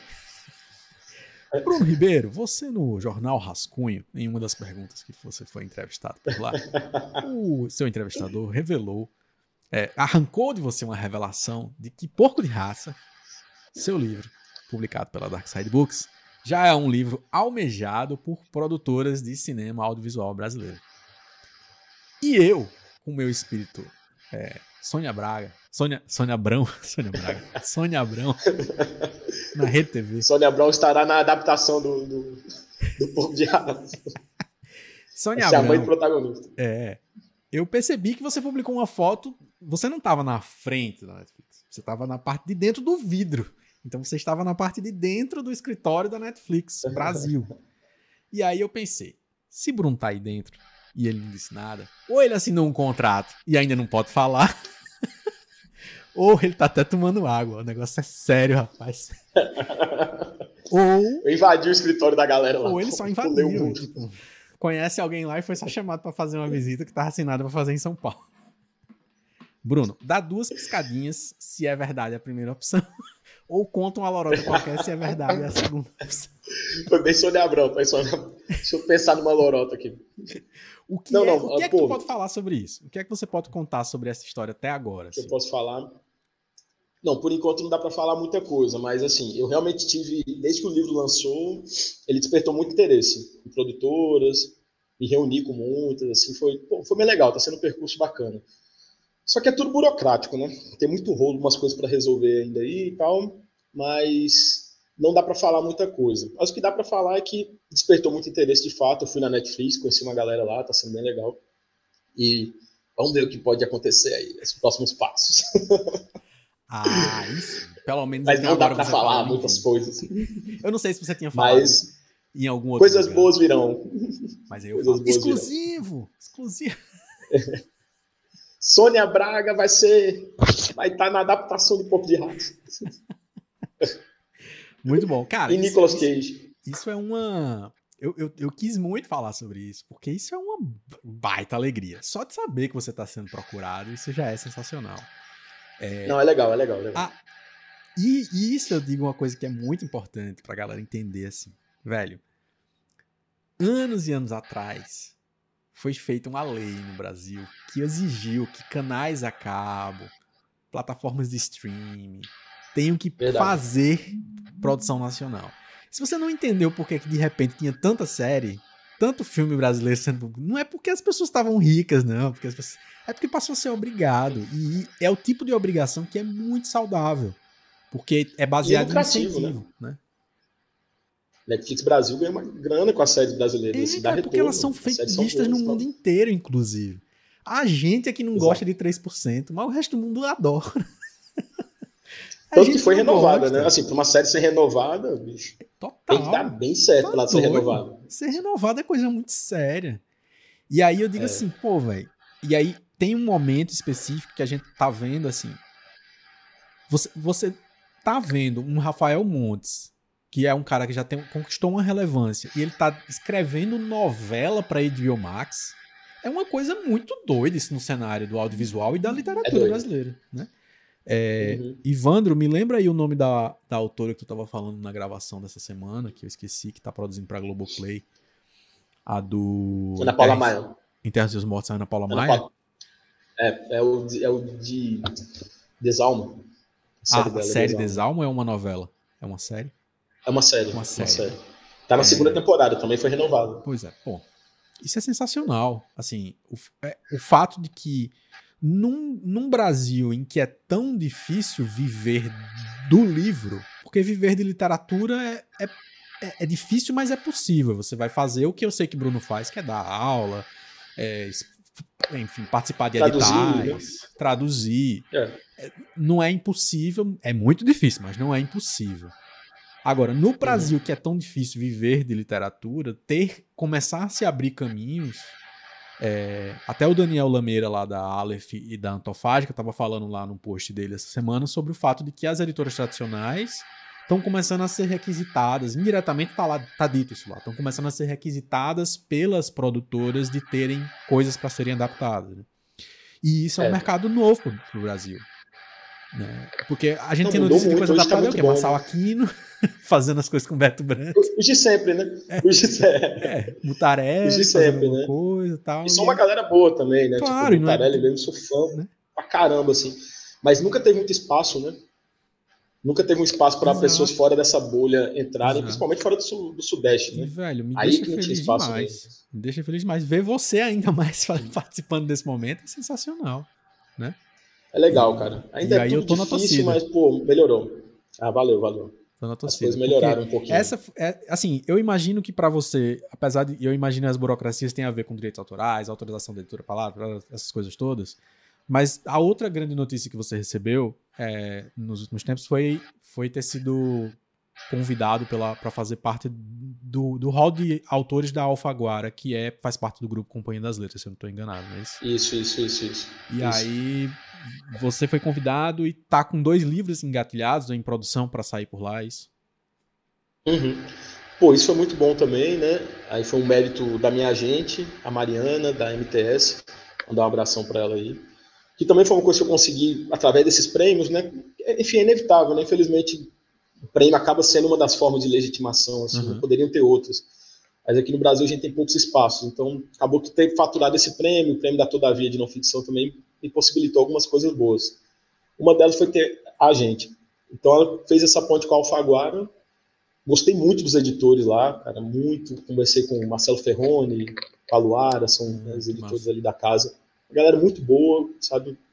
O Ferroni mesmo, acho que ele entendeu muito bem meu projeto literário, assim foi um caminho, sabe? E todos os editores que eu venho trabalhando desde que eu comecei, pô, não tem motivo de reclamar, sabe? Eu sempre tive bons editores, tudo isso. Mas eu acho que a nossa obra tem que estar circulando em vários espaços, né? Então, a Alfaguara foi um caminho que eu pensei, pô, acho que aqui vai ser legal ter esses dois livros. E é isso, a gente fechou dois romances. Um vai sair ano que vem, o outro em 2024. Que massa. Então, os eu próximos... mandei uma sinopse desses livros para eles e uma prévia dos livros. Tá, mas o, o Porco de Raça foi lançado no final do ano passado, né? Segundo semestre do ano passado. Foi. 2021. Outubro, E esse ano tem, tem previsão do livro teu ainda para esse ano? Talvez o da Todavia saia esse Sim, ano, que é o de quero, não ficção. Quero o meu próximo ponto aqui contigo, que era tu falar um Sim. pouco sobre como é que tá sendo escrever uma não ficção baseada no, no horror que não foi você que tirou da sua cabeça. É, é difícil, é difícil. É o livro mais difícil que eu já escrevi, com certeza. É bem difícil mesmo. É um crime que aconteceu numa cidadezinha aqui perto, né? De Campina e tal. A gente tá tentando nem falar muito sobre o caso, mas, enfim, já se falou que é a barbárie de queimada, basicamente. Isso daí já vazou também, já, essa informação. Mas é algo que eu já venho apurando há alguns anos, há uns três anos. E falei com vítimas, falei com familiares de culpados, familiares de, das vítimas, peguei processo e é muito lodoso, muito difícil, porque, enfim, o principal culpado do crime fugiu né, da prisão, os culpados já estão soltos, ou no semiaberto, ou soltos mesmo, então é uma ferida muito aberta, né? Às vezes, quando você vai escrever sobre crimes que, enfim, bem antigos, que o negócio já passou do ponto, uhum. você parece que está cutucando uma coisa mais fria. Eu ainda estou cutucando em algo muito quente. Né? Uhum. Então, é difícil, mas ao mesmo tempo eu acho que é muito necessário. Talvez seja o livro mais necessário que eu já escrevi, assim, de responsabilidade mesmo, de ver se ele consegue trazer um impacto para a sociedade. Não só na questão do feminicídio, mas de como política, corrupção, muita coisa também está por trás de alguns desses crimes. Sim. E aí eu fiquei pensando porque eu, é, o, o, que é que tu, o que é que tu já pode antecipar que tu escolheu como a, o teu olhar assim no, na escrita do livro, tipo, porque de cara eu me lembrei do, do, do A Sangue Frio, por ser um crime bárbaro, tudo mais, o capote.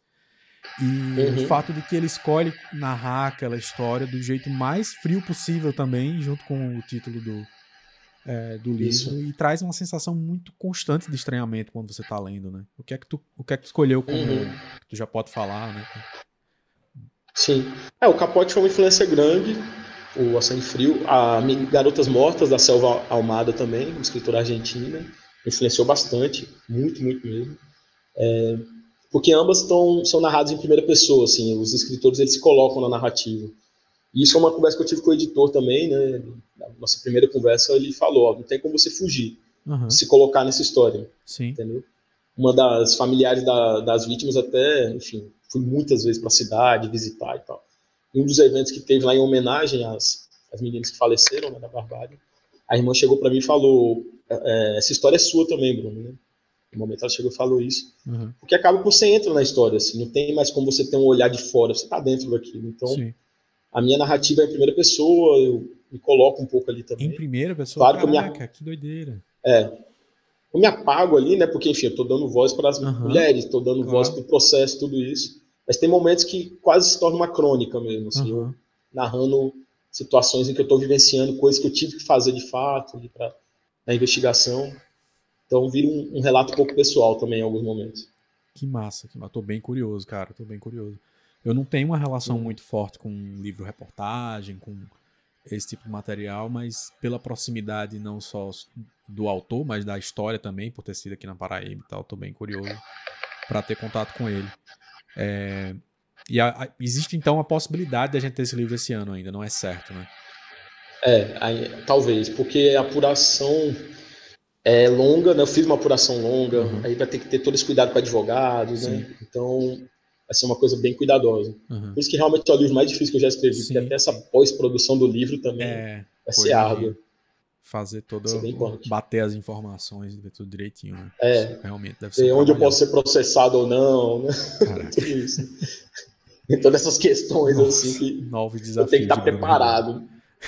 É, exatamente. Caramba, essa, é uma, essa é uma bronca. Cara, antes do meu desafio para você, eu tenho dois desafios ainda para o nosso episódio. Eu vou dar uma rodada aqui nos comentários que é, o Roberto comentou.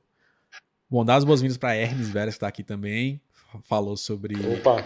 Falou sobre algumas coisas do Roberto aqui. E aí, o Roberto fez um comentário que eu achei bem curioso: que é uma pena que John Ford não dirigiu Nicolas Cage. Eu achei esse, esse aqui primoroso. Imagina Genial. essa situação. Por isso você tem que chamar Beto. Mas realmente, seria um ótimo faroeste, né? Eu, inclusive, eu lembrei do Superman, né, cara? O Nicolas Cage ia fazer uma versão do Superman. Uma das coisas mais icônicas. Eu não sei se é mitológico. Até hoje não sei se é verdade aquilo, não, é verdade, mas seria é incrível. Fazendo teste de roupa. Imagina, isso... é, Sensacional. É Como é que um filme desse não é feito? Tipo, fizeram um teste de roupa, mas não fizeram um teste de peruca, porque ele já era bem calvo nessa Tinha que fazer o Superman decadente com o bicho. É. E aí o Hermes Vera tá lembrando de um, um, filme que eu gosto bastante, que é O A Cor que Caiu do Espaço com Nicolas Cage, que é um filme de 2000, ah, amo. eu acho. Filme desprezadíssimo. A adaptação do Lovecraft. As pessoas odeiam aquele filme. É bom pra caramba, aquele final é um delírio. Muito mano. impressionado com a coragem de adaptar Lovecraft daquela forma, assim. Fiquei muito impressionado. É. Porque Lovecraft não é fácil de se adaptar. Né? Você vai procurar por cinema e Lovecraft, você vê muita coisa tosca de verdade. E, não, mas, nada a ver né, com a proposta dele também. Né? É, mas e aquele filme ele abraçou bem assim a, a proposta do conto e tal. É bem. É, escolheu o, o, o aspecto metafísico. E, e, aí aproveitou o melhor de Nicolas Cage, que é um, os momentos de surto, né? Nicolas Cage não tem nada melhor pra oferecer pra você. Tem que ter um surto. Um filme do que um surto. Ter. E ele tem um surto específico, né? E o Nicolas Cage é um ator incrível, pô, porque a galera não sabe dirigir ele, muita gente não sabe dirigir. É, total. Mas ele é um ator muito bom. Total, total. E... Nesse filme é a prova, eu acho que ele tá matando a pau nesse filme. Ele tá, tá super bem. O Hermes tá dizendo que não viu Mandy, tem que ver Mandy então com o Nicolas Cage, que é um outro filme de surto dele. Outro. Esse aí é um surto do começo ao fim. é basicamente é um grande aí, surto. O segundo um. o filme é, todo é um surto, né? É basicamente um grande surto. É, é comum. Não, Mandy é massa, Mandy é massa. É um grande videoclipe, é aquele filme clipado, é, né? Ele é, todo... é que, tipo, esquece, é bem não clipadão. Entender, não. Só dá o play. É, só vai na viagem. É, Pega um vizinho, acompanha as imagens e, e é. se diverte. Exatamente. Tem que ser vivo para entrar no clima das cores, né? uh, e aí, Ivano tá lembrando aqui que a agência RIF criou um setor recentemente só para audiovisual, para trabalhar com vendas de direitos para adaptações. Isso é um sinal dos tempos também, né? Um sinal. Ah, desse, pô, desse minha gente também fala muito. Metade das conversas que eu já tive com a minha gente até hoje é questão de adaptações e pensando uhum. nisso. As editoras pensam muito nisso hoje. Uhum o que até vira uma polêmica, porque muitas vezes existe um pouco essa crítica. Pô, editor tem que pensar em livro, Sim. tem que pensar em audiovisual. Só que estão pensando muito, porque agora os produtores estão doidos em livros. Assim. É. Doidos em atrás de livro, é pega se Rafael Montes, Ana Paula Maia. Tivesse um teto de roteirista, né? Tipo, tem mais escritor do que roteirista, então vai ser mais fácil achar boas é. histórias. É exatamente isso mesmo. Os roteiristas, assim, né? acho que é mais fácil achar escritor mesmo. E talvez pegar um escritor e preparar ele para ser um roteirista. Porque como a gente não tem uma indústria estabelecida, não é fácil achar roteirista tão, é. né, como lá fora, talvez nos Estados Unidos. Mas não, é mais não, fácil não, achar profissional, bom são. É, exatamente. Estão doidos assim, a galera mesmo, estão muito atrás de livro, livro inédito. Às vezes eles fecham um contrato com o livro antes do livro mesmo estar tá pronto. Uma produtora, você manda sinopse, o cara já. Entendeu? Esse da Alfaguara eu até estava tentando, mas são muito doidos os livros aí. Nenhuma botou muita fé ainda, não. Talvez só avançar um é, mais, né? Lembra aí a descrição que tu falou na, na, entrevista do Rascunho, tu deu a sinopse. A sinopse não. É, Patrícia Mello com Lovecraft, eu acho que eu falei. Nossa, isso aí eu fiquei. Eu já fiquei. O muito Fonseca com Lovecraft. Patrícia Mello, os é policiais, doido. né? De, é, de crime é brasileiro. Doido, com Lovecraft. O que fui tentar é uma, vender. Né? Fui tentar vender. Ai, ai. E o outro é Zé do Caixão com o quê? Com Grey's Anatomy. Isso aí. A autoficção dos meus tempos com Covid, quando eu tava internado com Covid, isso aí. Pensou isso enquanto tava delirando no remédio. É, delirando lá, remédio pra caramba, uma febre alta. Falei, putz, Grey's Anatomy, Zé do Caixão. As vinhas crescendo. Excelente, excelente. Eu, eu já comprei, eu tô jogando dinheiro na tela e não tá acontecendo nada, tô esperando que apareçam os livros. Até e aí, produtores, comprem é, e os, os, livros e os filmes, né? Mas aí, é, então, aparentemente, teremos um a dois livros de teus em 2023, porque o Todavia pode ser esse ano, pode ser ano que vem, Isso. mas no ano seguinte já é garantido mais um romance também. Mais um. É, tudo pela Alfaguara. Um. Muito bom. Alfaguara que lança muita gente boa, né? E que, e que o Ferrone, inclusive, tem o fez o projeto com o Samir Machado, com a Luísa lá, o Corpos Secos, né? Que é Isso. Um, um, uma distopia de zumbis no, num Brasil pós-apocalíptico. Achei bem a proposta interessantíssima. É, mas aí eu queria fazer o primeiro desafio para tu agora, é que além do Naked, que tu falou que é um, o filme que essencialmente foi o estopim para pô, eu preciso escrever um negócio assim um dia. É, o que é que tu recomenda que as pessoas assistam depois de lerem Porco de Raça? Três filmes que tu acha que são essenciais é, para continuar. Tipo assim, você termina aquela adrenalina do, do, do, livro, que eu não vou dizer o que é, mas a, o último ato do livro tem uma, tem uma cena. É, Kill Frenzy, ao, ao estilo GTA 98. Surto Nicolas Cage, né? É. Surto do você Nicolas sai Cage, nessa adrenalina e tal.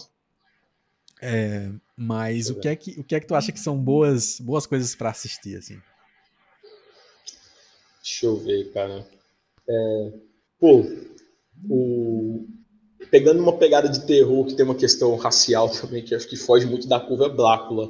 Tu já viu esse filme Blácula, que é o Drácula Negro? Eu já ouvi falar, mas é. não assisti não. Blácula. É louco pra caramba, é muito bom. É muito bom. Caramba, olha Podem assistir Blácula sem medo. Acho que é de 72 o filme. Caramba. É. E, velho, é muito bom porque ele, ele faz uma coisa que eu acho que o pouco de raça faz, assim, que é tentar ressignificar narrativas que já existem. Sim. Enfim, o começo nada mais é que o Drácula real, o Drácula branco lá. E ele vai conhecer o príncipe da Tanzânia, que é esse negro, com a mulher dele. E esse príncipe negro tá falando, conversar com ele para ele parar com as explorações, porque esse Drácula, o Drácula branco, estava explorando as terras, era um colonizador mesmo, o Drácula. E o Drácula nada morde o bicho, mata a mulher dele, Aí. enfim. E o cara que é o negro acaba virando o Blácula, né? Porque ele é mordido e tal. Aí a trama vai para os tempos modernos e que esse Blácula tá tipo no caixão, um Zé Manés acaba liberando ele do caixão e o bicho tá lá numa Nova York dos anos 70, enfim. É o Blácula, né? O objetivo de resgatar a mulher dele. E é, essa é a história, é muito bom, é muito bom. Que doideira. É incrível. É uma doideira, é uma doideira. Tem tudo daquela bregueira bem anos 70, assim, mas Sim. ao mesmo tempo é bem refinado o filme. Uhum. Pra época, assim, eu achei ele super bem refinado. Que massa. E o Jordan Peele com certeza se inspirou também nesse. É? Ah, olha aí. Então. Eu tenho certeza que tem umas coisas assim que ele pegou dessa galera aí. Que massa, que massa. Então fica, eu recomendaria esse filme. E o. E dos, dos, das outras coisas que, que, que tu acha que tem a ver com esse universo de Jordan Peele, que, que, eu, que a gente tava dizendo assim, que é uma categorização esquisita, mas que tu acha que. Porque eu vejo o diálogo direto entre o que, obviamente, ele tá fazendo lá nos filmes e o que tu tá escrevendo. Que outras coisas que tu gosta desse espírito, uhum. eu diria, contestador em relação à realidade, só que aproveitando as hipérboles do surreal, do horror e assim por diante? Sim. Que é que Pô, assim, ficando no cinema, os filmes dos irmãos Coen, eu sou muito fã dos irmãos Coen. Sim. Acho que tem muito deles, assim, a situação de também fazer uma torção na realidade, assim, eles fazem é tudo real, mas tem algo ali que parece que foge do, do real, sabe? Sim. Pega Fargo, por exemplo. Uhum.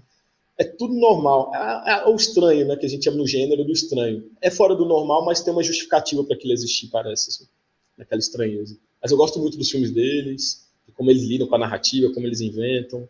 O David Lynch, Twin Peaks, por exemplo, eu sou muito fã. Que massa. Uma grande. Acho que tudo entra como influência de alguma forma, assim, direto ou indiretamente.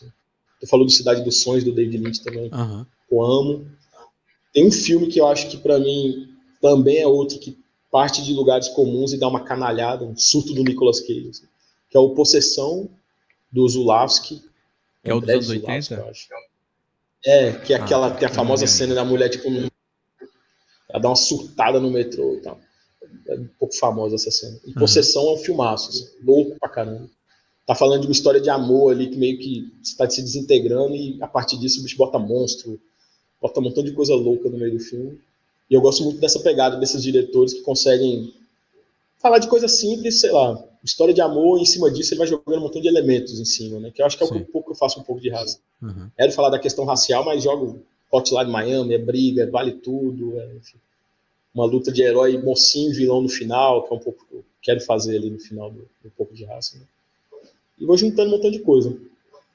Mas tem um também que eu acho que eu até te indiquei também, que é o The Night of the Hunter. Sim, o Mensageiro sim. do Diabo. Eu acho que, acho que foi no Twitter, eu ouvi falando alguma coisa e tal. Isso. E acabou quando eu assisti, eu fiquei...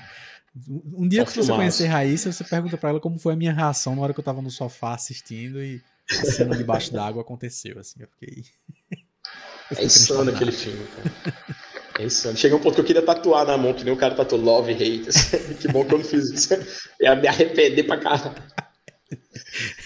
Pô, aquele filme é muito louco. É muito, muito doido mesmo. A, a Versátil acabou de lançar uma edição super primorosa do de colecionador aí do Blu-ray. Tem, tem pôster, tem livrinho, um bocado Pô, de coisa. Não peguei ainda, mas, mas tá. Eu acho que eu acho que tá na pré-venda para ser entregue agora em agosto, setembro, alguma coisa assim.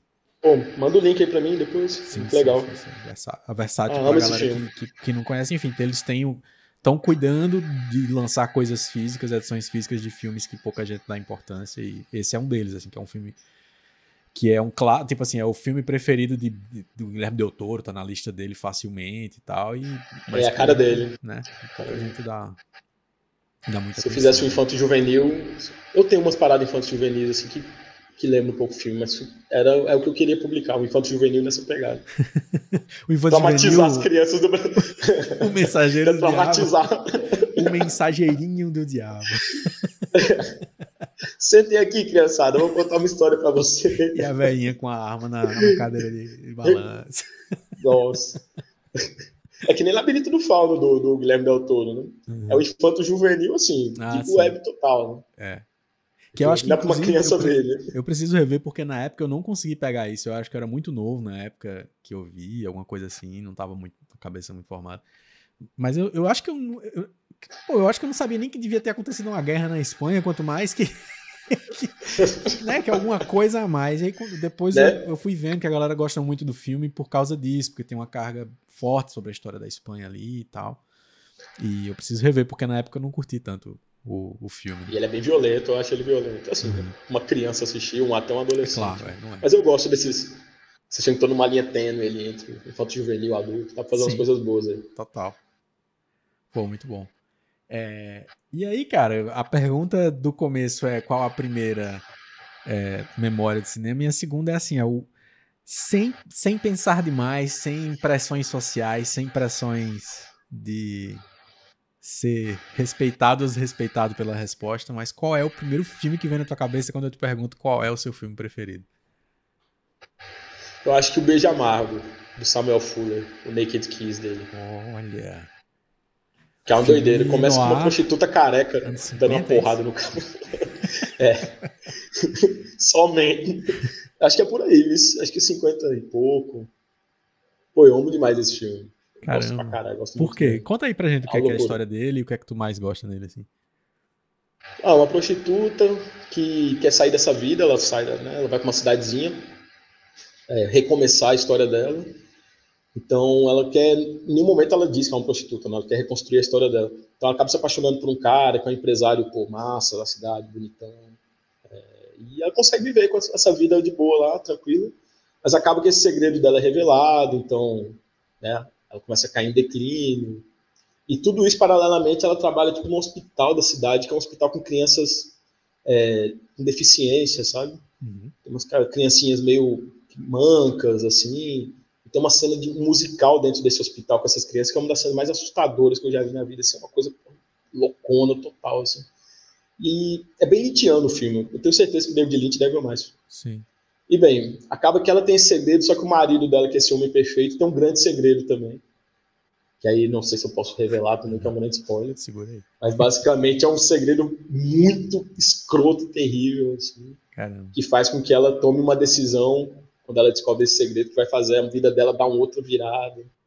E é incrível o filme, assim, é muito bom, muito bom. Muito ousado pra época também. Samuel Fuller acho que era um cara muito ousado. Que massa. E Pô, É isso aí. sensacional. Sensacional. The Naked Kiss. assista, deve ter no YouTube. Acho que é se o beijo amargo, YouTube. né? Em, em português, tu falou? É, Beijo Amargo, isso.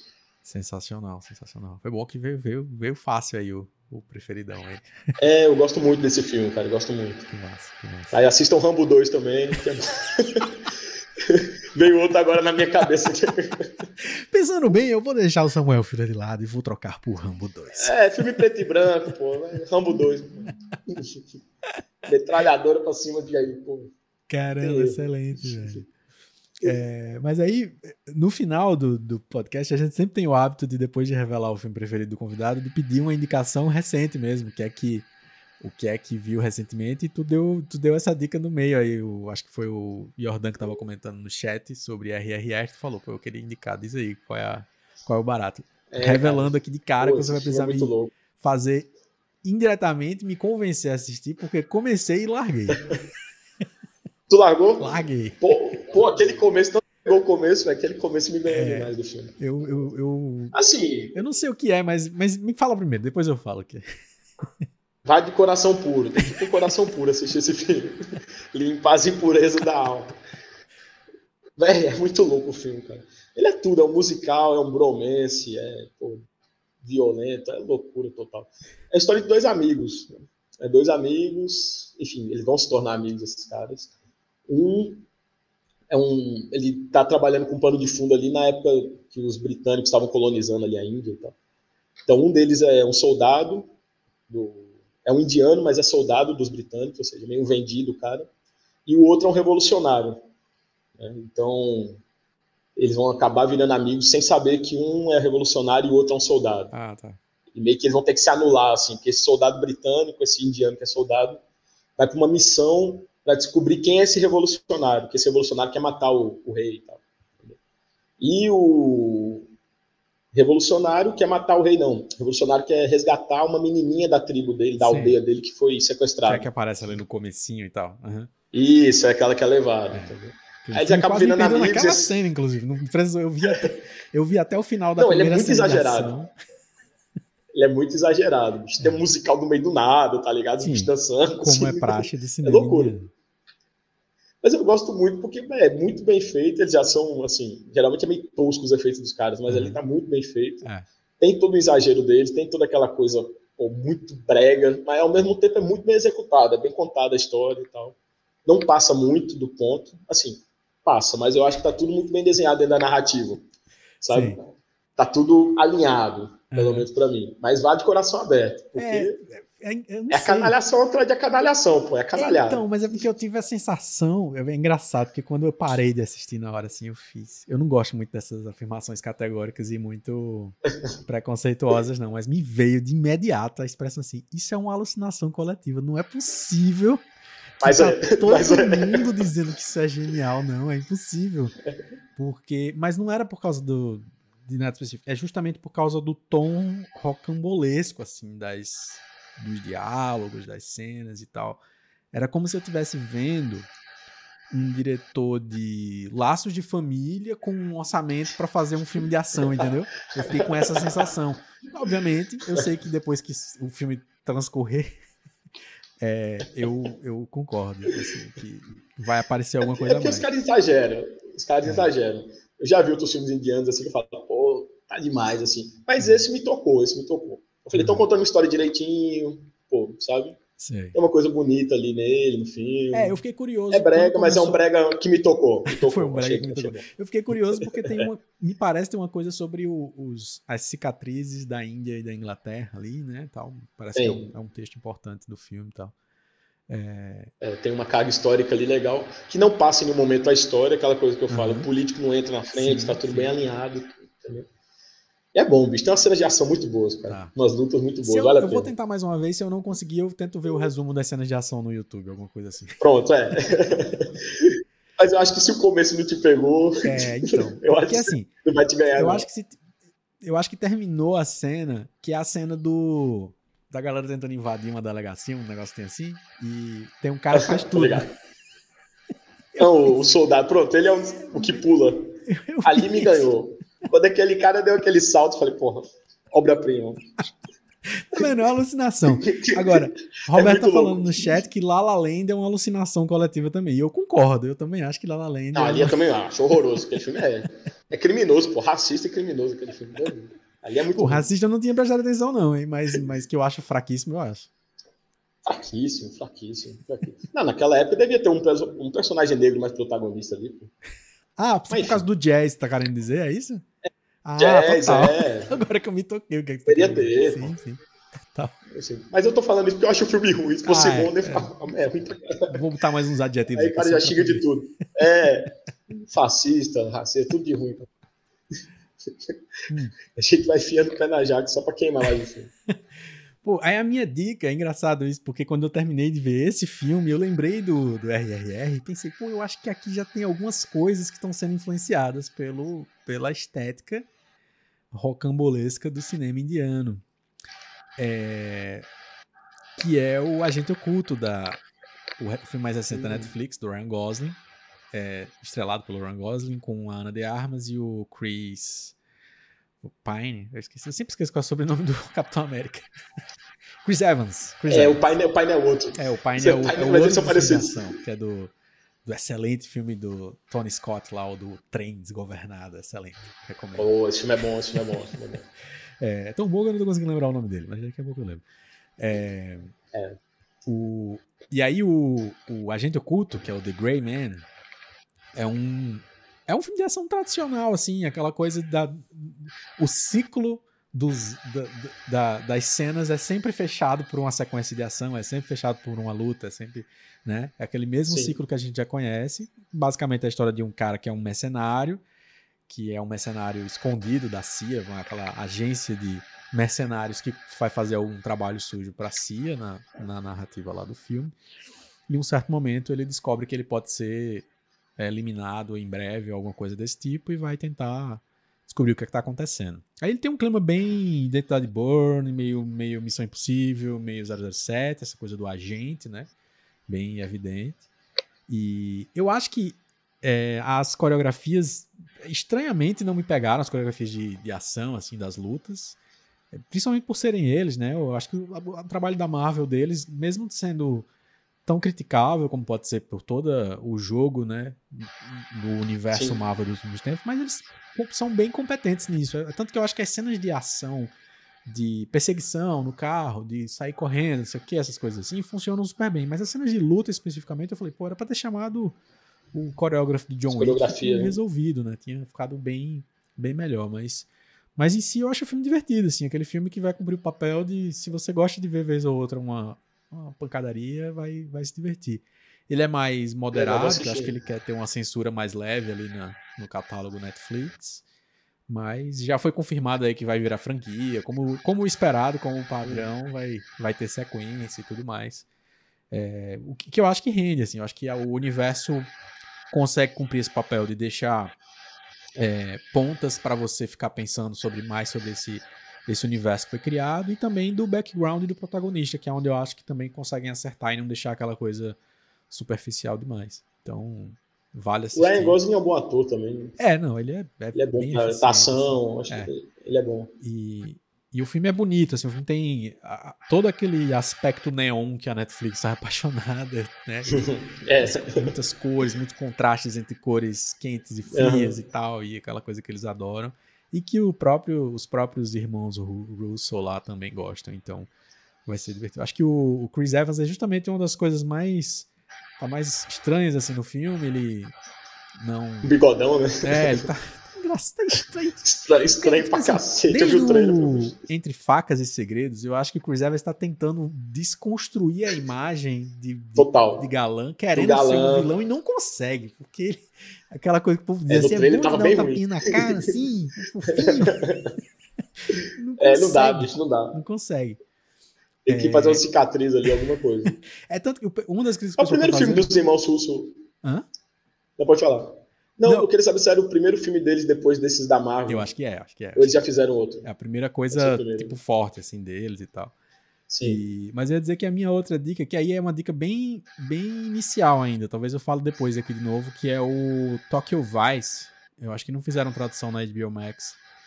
Hum, que é uma assistir. série que o piloto é dirigido pelo Michael Mann a história de um. Uma história inspirada ou baseada numa história real, um livro que tem esse nome. No Brasil, acho que é Tóquio Proibida. A história de um repórter que consegue trabalhar num jornal impresso mesmo no Japão, na, na área criminal. Então, ele faz investigação sobre Yakuza e tudo mais. E o primeiro episódio é bem interessante, bem massa. Acho que para quem gosta do clima Michael Mann, esse noir contemporâneo, noir moderno, assim, é bem é bem legal. E mas aí tem a mesma coisa do Chris Evans. O acho que é Anton lá o nome do cara, tem um nome, é o cara do Baby Driver. Ele tem uma carinha de porque assim, o personagem é novinho ah, na história. Ele chegou com 19 anos e tal para ser esse repórter. Então precisava ser um cara novo, mas é porque ele tem muito cara de mocinho assim, ele, ele fez o ele fez o Amor Sublime Amor do, do Spielberg e tal, então ele tem muita cara de galanzinho, fofinho. Eu não tô lembrando o nome, mas eu sei quem é. é, é não convence, né? Driver. E aí não, não, não convence tanto, começa parecendo que não vai convencer, mas no final você. Pô, o cara aprendeu japonês, fala japonês fluente nos episódios, no episódio, vários, vários trechos dos episódios ele falando japonês muito bem. E aí começa a convencer você e você compra, compra a ideia. Mas vale a pena. Pra quem gosta de Yakuza, policial, Gosto. clima Michael Mann, vai, vai se divertir.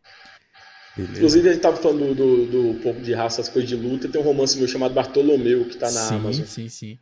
Que bebe de todas essas fontes que a gente tá falando. Uhum. É, um assassino também. É que, que mata... ou foi nos bastidores ou foi no no ao vivo do podcast lá do Lavadeiras que Ivandro falou que ele disse, pô, esse aqui é que devia ser filme mesmo. Esse aqui ele tem é. tudo pra, pra ser um filme. E eu comecei a ler, mas eu digo a você, eu parei porque eu disse, isso aqui eu acho que tem, eu quero ler impresso, porque eu sei que uma hora vai ser. Eu quero muito.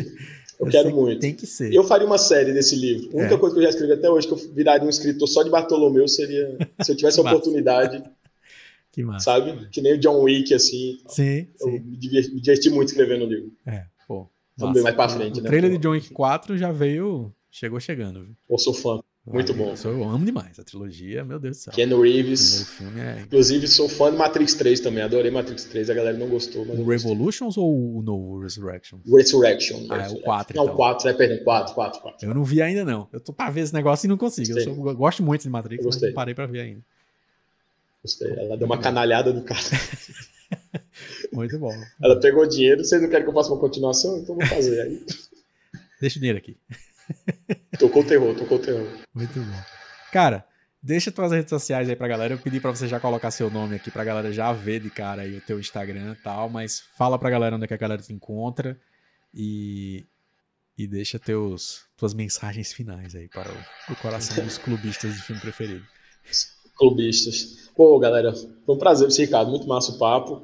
É, tem o Instagram, Bruno Ribeiros66, que já tá aí. No Twitter eu tô como Bruno RR Santos. Meu e-mail é escrita criativa com bruno.gmail.com. E eu acho que é isso. Facebook, ninguém mais usa Facebook.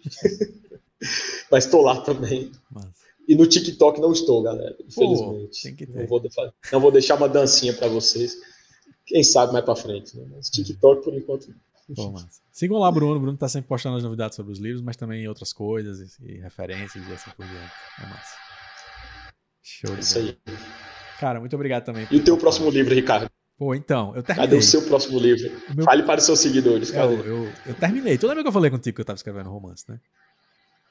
Lembro. Eu falei contigo, acho que, que é dois... meio pós-apocalíptico, né? Isso. Você não tinha uma pegada dessa, um livro? Exatamente. Eu lembro. Eu finalmente terminei. Finalmente. Ah, de 2018, olha aí. um ano importante, pra cá. Eu tava escrevendo antes das eleições, em maio, comecei em abril, maio de 2018. E aí eu não conseguia terminar, não conseguia terminar. Ficava travado, não conseguia chegar no final. E eu falava, Débora, pelo amor de Deus, eu preciso terminar esse livro. E aí eu fiz três meses, três meses de tutoria com Débora. E ainda tô nela. Ainda tô, a gente tá.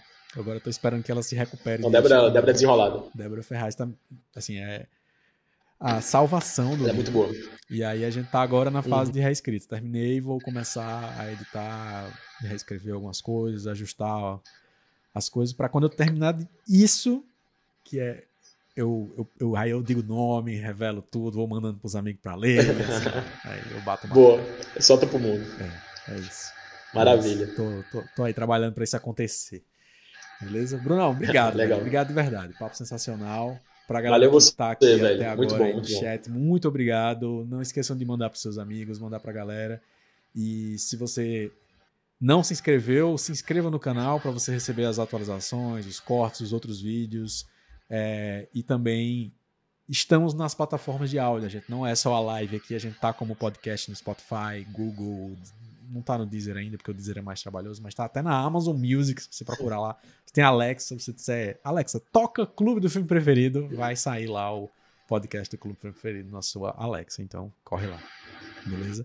Valeu, Brunão, valeu, galera. Um abraço e até a próxima. Valeu, galera, até mais.